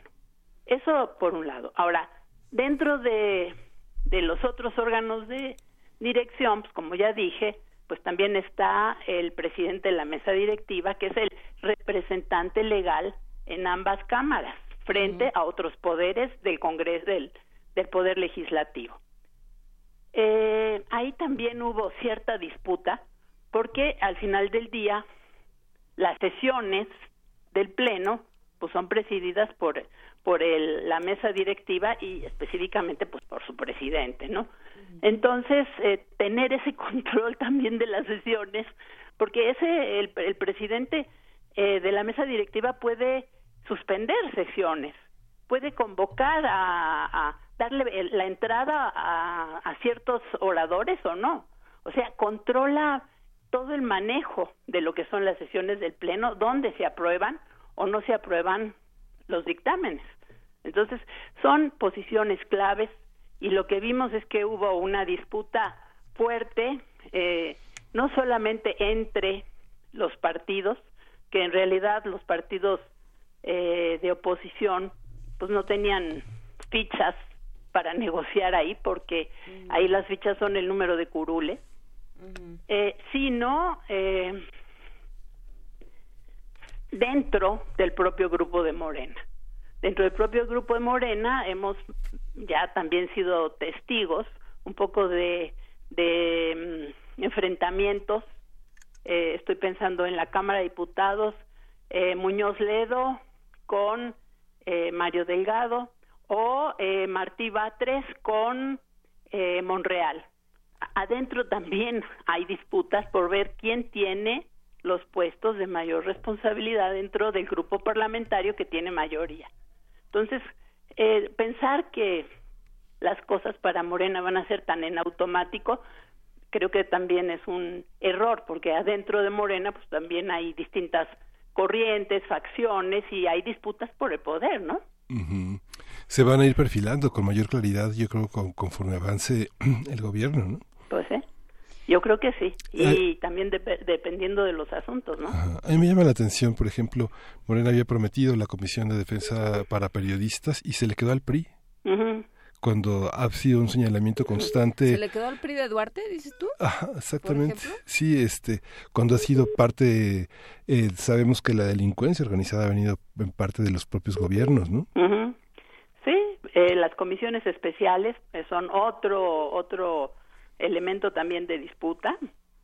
Hay que controla eh, en México las comisiones eh, tienen eh, com- eh, tienen facultades para investigar solamente muy limitadas y para eso se forman comisiones de investigación exprofeso especiales. Y entonces eh, si acaba el tema la, la comisión desaparece pero este eso también pues nos habla un poco de los problemas que tenemos en la estructura del del Congreso mexicano, porque nuestras comisiones, como las norteamericanas, tendrían que tener facultades amplias para investigar. Las comisiones especiales que son de investigación solamente investigan el tema para el cual fueron convocadas, no no más. Y luego tampoco hay continuidad en el trabajo que hacen esas comisiones. Entonces, eh, ahí estamos viendo otros cabos desatados y nosotros quisiéramos tener un Congreso que funcionara bien como contrapeso y no solamente que fuera un Congreso obstruccionista o un Congreso absolutamente eh, subordinado al Ejecutivo, ¿no? Claro, y que eh, justamente pensando en, en los partidos de oposición, eh, ¿qué hacemos con la oposición en el Congreso? El PRI, en, en- a- cuando se abrió la legislatura, cuando se inauguró la legislatura, el PRI tuvo esta eh, toma de postura en, en, en palabras de la, de la diputada, ¿es diputada Ruiz Macié? Sí. De la diputada Ruiz Macié. Eh, y bueno, también el PAN tuvo otra, digamos, eh, hay- tienen diferentes tomas de postura, pero, es- pero llegan muy desgastados. Eh, Desde luego el PAN llega muy desgastado a esta legislatura. Sí, no, no tienen eh, peso en los órganos de dirección, eh, por lo tanto no tienen eh, posibilidad de controlar ni la agenda de la legislatura ni la agenda decisional que se mete a votación y que no se mete a votación. Eh, su capacidad de negociación es absolutamente re- reducida, pero también a nivel comisiones. Eh, eh, primero no tienen la presidencia de las comisiones más importantes y de aquellas eh, eh, sobre eh, eh, vinculadas a los temas en los que López Obrador ha declarado que, que tiene interés en, en modificar las políticas públicas, por lo tanto en modificar la ley. No, no están ellos a cargo de esas comisiones. Eh, su voto en, en comisiones es irrelevante. Vale lo que vale el porcentaje del peso que tiene su fracción y lo mismo ocurre en el Pleno. Su voz vale lo que vale el porcentaje de curules que tiene en cada una de las cámaras. Entonces creo que es más una función como de, de denuncia eh, que de eh, que de eh, eh, decisión efectiva. No pueden decidir absolutamente nada. Y lo único que les queda es estar usando la tribuna para decir hicieron esto, hicieron aquello. Bueno, son finalmente ese es el papel de las minorías y ellos son minorías. Pero desde luego hay minorías más fuertes y minorías menos fuertes. Sí, hay minorías más fuertes y el PAN. en este Ándale. Pues bueno. y, y encima los tienes adentro enfrentados, entonces ni tan siquiera creo que, que puedan asegurar eh, posiciones cohesionadas en todos los temas y a lo largo de toda la legislatura. Entonces su eficacia todavía se va a ver más reducida, ¿no? Pero sería el primer esca- es- escalón, para, digamos, para abrir comisiones de la, de la verdad, esta facultad de atraer, de abrir investigaciones. Eh, pues mira, yo creo que sí, pero otra vez, eh, a veces a mí me da la sensación que son más funciones para el gran público co- que para, en efecto, encontrar eh, o fincar responsabilidades. Eh, creo que eh, el incentivo no es no es a llegar a ninguna verdad o sea el incentivo o sea parece un una visión muy pesimista pero no no no es pesimismo es es que eh, quisiera que las cosas fueran de otra manera pero los datos los hechos no me dan para para optimismo eh, le- muchas de las cosas que están sucediendo, bueno, ahorita también porque estamos al inicio del sexenio y todos llegan con muchísimos planes, ¿no? Pero lo que tendríamos que ver es al final qué cuentas dieron, ¿no? Pues lo, lo seguiremos, si nos lo permite Luisa Béjar, eh, profesora de tiempo completo del Centro de Estudios Políticos de la Facultad de Ciencias Políticas y Sociales. Si, si nos lo permite, seguiremos conversando para, pues para seguir este tema. Será, será interesante ver cómo se va, cómo se van alineando, cómo entendemos nuestro papel también como como qui- los seres que piden cuentas y todo aquello que nos corresponde como ciudadanos, como medios y como universidad. Mu- muchas gracias por conversar con No, nosotros. gracias con gracias a ustedes. Un gran abrazo y nos vamos a música, Miguel Ángel. Sí, vamos a escuchar de Charles Mingus, Boogie Stop Shuffle.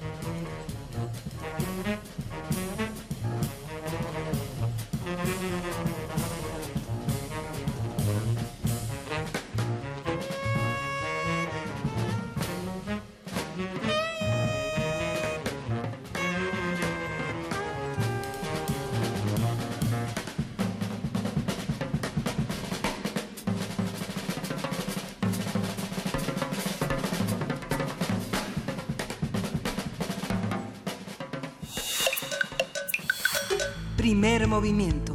Hacemos comunidad. Regresamos aquí esta este tercera hora de primer movimiento y tenemos libros para Ahora sí ya vamos a dar regalos. Ah, no. Ah, no, perdón, ¿ves? perdón, sí, justamente tenemos la, la, la Esto es como con- obra de Beckett, pero con, Sí. pero con libros de Cali Arena. A ver, eh, Alejandro Hernández en la línea. Sí. Y bueno, vamos a tener, eh, cumple 10 años Calacas Band, Jazz Band. Este, 10 años que no son, no son, no son pocos, una década que pone ya sobre la mesa una permanencia de, de esta banda, ¿no? Así es, pues han sido 10 años, como dicen, pues de, de mucha chamba, de mucho trabajo. Y bueno, cabe mencionar que la UNAM la verdad es que ha estado muy cerca de nosotros y nosotros de, la institución y también es como agradecer porque fíjate que curiosamente estos 10 años nosotros pues al principio mm, frecuentábamos mucho, ¿no? Íbamos a, a conciertos, hacíamos, no sé, en las islas, nos presentábamos en Día de Muertos, ¿no? Y después de 10 años, pues toda esta gente que nos vio, 10 años después, pues ya son profesionistas, ya están fuera, ¿no? Y muchas veces nos llegan y nos dicen, oye, yo los vi este, en tal concierto allá y los vi en la escuela y bla, bla, bla. Entonces también estamos muy, muy contentos y muy agradecidos con eso. Es lo que técnicamente se llama hacer público la fidelidad de la gente que sigue a una, a una, a una banda que toca cosas que finalmente significan algo en la vida personal, ¿no? Exacto, sí.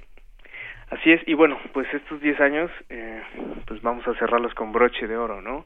Tenemos esta presentación el, el viernes en, en el Teatro de la Ciudad, que también, bueno, cumplen 100 años, entonces pues también nosotros estamos como bastante emocionados de participar en estos festejos, tanto del teatro como los nuestros.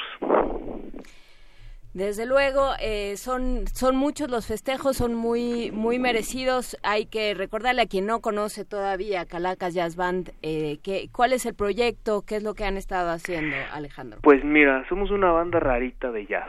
Esa es la descripción, ¿Así se- rarita. ¿Así lo describiste? Sí. Te explico porque eh, nosotros, pues bueno, de entrada somos mexicanos eh, y tocamos, pues, eh, los principios de lo que es el jazz, ¿no? El jazz tradicional, el jazz hot, 1920, 1930. Eh, entonces tratamos de, de evocar estos sonidos, ¿no? De reproducirlos y bueno darles como un poco de, de nuestra de nuestra cosecha no el último disco que se llama Nuevos Retros eh, son temas originales con este sonido que te comentaba pero pues ya temas originales entonces hacemos ese tipo de música tenemos muchas canciones que hay algunas que tienen un poco más de 100 años por ejemplo ¿no? de las más viejitas que tocamos eh, entonces pues son canciones bastante divertidas bastante gozadoras y la idea es eso, ¿no? Tratar, lo que hace Calacas es básicamente presentar y decir, mira, esto también es jazz, esto es divertido, no necesitas eh, estudiar, saber inglés, saber bailar, no necesitas nada, solamente escúchalo y gózalo, ¿no? Si después te interesa algo más de, de jazz, algún otro género, como esto que estábamos escuchando domingos, eh, pues bueno, eso ya también es ganancia, es tener una opción diferente también a, a la de escucha. Muy bien, pues vamos a tener cortesías para este para esta presentación. Cuéntanos, eh, vuélvenos a decir, por favor, cuáles son las eh, cuáles son las especificaciones, cuándo, cómo, dónde. Pues mira, estamos este viernes en el Teatro de la Ciudad, eh, celebrando estos 10 años. Este, y bueno, eh, si quieren alguna, si quieren como ganarse algunos pases, pues pueden comunicarse, eh, ya sea directamente con nosotros eh, y nosotros eh, en nuestras redes sociales, en Calacas Jazz Band. Eh, así nos encuentran en Facebook, en Twitter, en Instagram. Este, lo hacemos por Facebook y nos tenemos ahí unos pases dobles. Ojalá que todavía alcance, ¿no? Entonces ahí vamos a estar. Muy bien, nosotros eh, también por nuestra parte vamos a dar cortesías, eh, porque así son de generosos, así somos de generosos cuando pagan los de Calacas. No, em, las cortesías van a ir por Twitter con el nombre, con su nombre completo y hashtag Calacas Jazz Band. Recuerden que nos tienen que seguir para que, para que tengan derecho a estas cortesías. Cortesías por Twitter con su nombre y el hashtag Calacas Jazz Band. Pues muchísimas gracias Alejandro No, Hernández y nos vamos con música de ustedes. La Vamos a ir, no, no. Son tres cortesías Ah, dobles. tres cortesías dobles. Sí, para el Teatro de la Ciudad, este próximo viernes de octubre a las 20.30 horas. Hay que llegar media hora antes. Muy bien. Y Vamos a escuchar eh, de Charles, de- vamos a escuchar de Calacas Jazz Band, Cantina Band, para que apreciemos el poder.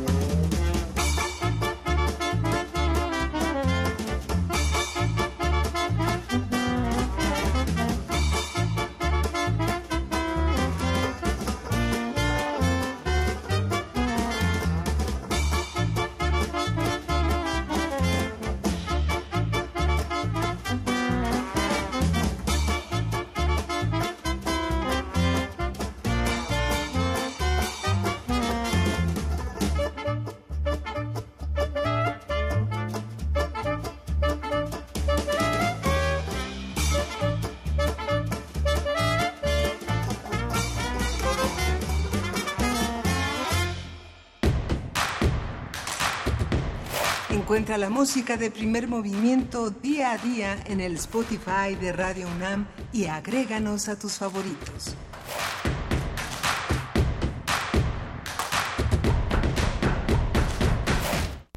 Yeah, ya nos dieron permiso de regalar los libros. Sí.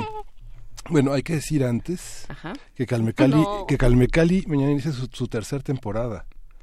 Este bajo la conducción de Banianucci ya son tres temporadas las que vamos a tener y bueno, mañana hay que estar atentos después del primer movimiento, este inicia este nuevo ciclo vivo, pero al mismo tiempo también documental, ¿no? Sí, justamente eh, está vivo, es documental, es lo que sucede con nuestras lenguas originarias en voz de sus hablantes, cómo, cómo se mantiene viva una lengua y con ello se mantiene viva toda una forma de acercarse al mundo y de percibir el mundo. Eh, recuerden, sí, empieza mañana su tercera temporada, terminando primer movimiento, arranca Calmecali, ¿es esto cierto, Noche? Sí. Terminando primer movimiento, quédese a escuchar mañana Calmecali. Y muchísimas gracias al Programa Universitario para la Diversidad Cultural y la Interculturalidad que hace posible en buena medida ese espacio y muchos otros dentro de Radio UNAM. Ya estarán con nosotros platicando el próximo lunes sobre su encuentro de poesía en lenguas indígenas. Todo esto va a suceder por aquí, por Radio UNAM. Em, ahora sí, vamos a ver. Sí, vamos a regalar, tenemos dos paquetes. A ver. Este, se van por Twitter con el nombre y con el hashtag el paquete que quieren, es paquete 1 o paquete 2.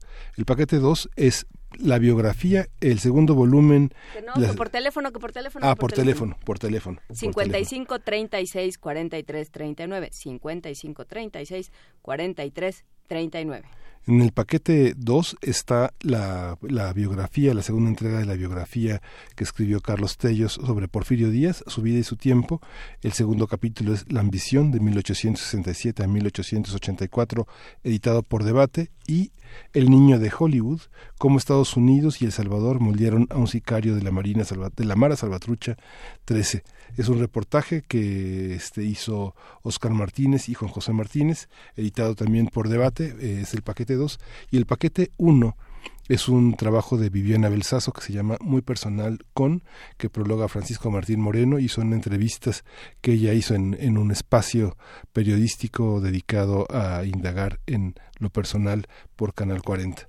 El, se- el primer tomo también tiene un ejemplar de la segunda entrega de Porfirio Díaz, la biografía de Carlos Tello y todo por teléfono, este, aquí a primer movimiento. Paquete 1, Viviana Belsazo y Porfirio Díaz. Paquete 2, El Niño de Hollywood y Porfirio Díaz. Comuníquese 5536 4339 5536 4339. Eh, salude a Jorge Paz, que es el encargado de contestar los teléfonos en este momento. También a Violeta, que ya va también a contestar los teléfonos. Muchísimas gracias. Eh, muchísimas gracias también a todos los que estuvieron llamando eh, durante el día de ayer, a los que se estuvieron comunicando con nosotros durante nuestra transmisión especial dedicada al 2 de octubre.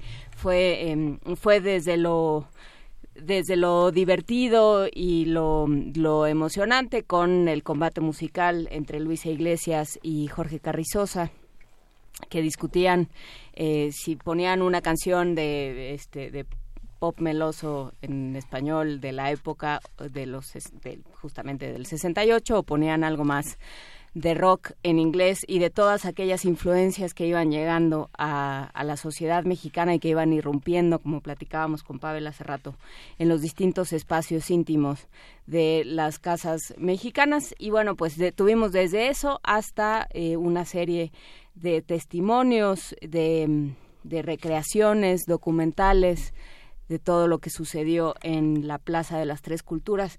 Muchas gracias a todos los que se manifestaron de distintas formas, muchísimas gracias a todos los que eh, pues se comunicaron con nosotros eh, comentando este trabajo. Lo agradecemos muchísimo y por supuesto lo hicimos entre toda la comunidad de trabajo de Radio UNAM.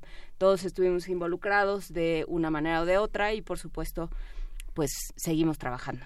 Sí, vale la pena que lo que lo vuelva a escuchar en el podcast y que todavía está vigente la Gaceta de la UNAM que justamente conmemora Tlatelolco 2 de octubre, 18 10 horas. Es una gran crónica de lo que sucedió ese día, eh, ayer, un día ayer como un día como ayer hace 50 años y el número es muy rico en archivos, es muy rico en fotos. Vale la pena descargarlo de la página de Gaceta UNAM y justamente también la revista Punto de Partida que circula impresa pero que está accesible en el sitio de punto de. Justamente todo esto, todo este trabajo que realizó la universidad en sus distintas instancias, todo aquello que eh, que se publicó, que se llevó a la escena, que se llevó a las discusiones y a la discusión pública, por supuesto, está ahí, está vigente, serán memorias, se harán discusiones y bueno, lo que nos queda, por supuesto, es despertar el 3, el 4, el 5, el 6, el 7 y el 8 de octubre y seguir trabajando por tener el país que queremos. Por lo pronto, ya nos vamos. Muchísimas gracias a Gustavo Martín, que nos envió esta versión de Nunca que interpreta su mamá. Y, eh, a ver, mi, su mamá canta, Antonieta Márquez, Freddy Pérez toca la guitarra y al violonchelo está el propio Gustavo Martín. Muchísimas gracias a, a Gustavo Martín por compartir este pues este recuerdo familiar y este trabajo colectivo con nosotros. Un gran abrazo, nos escuchamos mañana. Mm, ¿Te vas de vacaciones? Sí, regreso pronto. Sí, regresas pronto. Pues más o menos, pero sí. Por aquí nos vemos de vuelta. Sí, esto fue primer movimiento. El mundo desde la universidad. Gustavo Martín. Yo sé que nunca llegaré a la loca y apasionada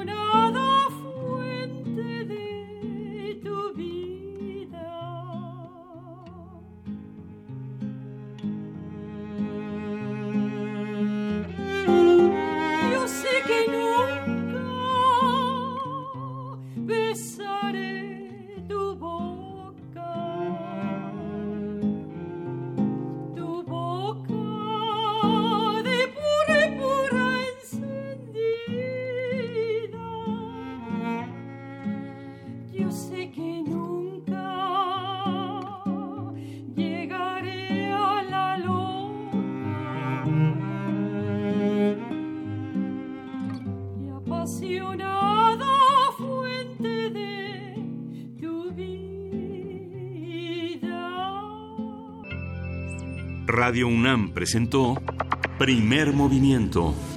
El mundo desde la universidad.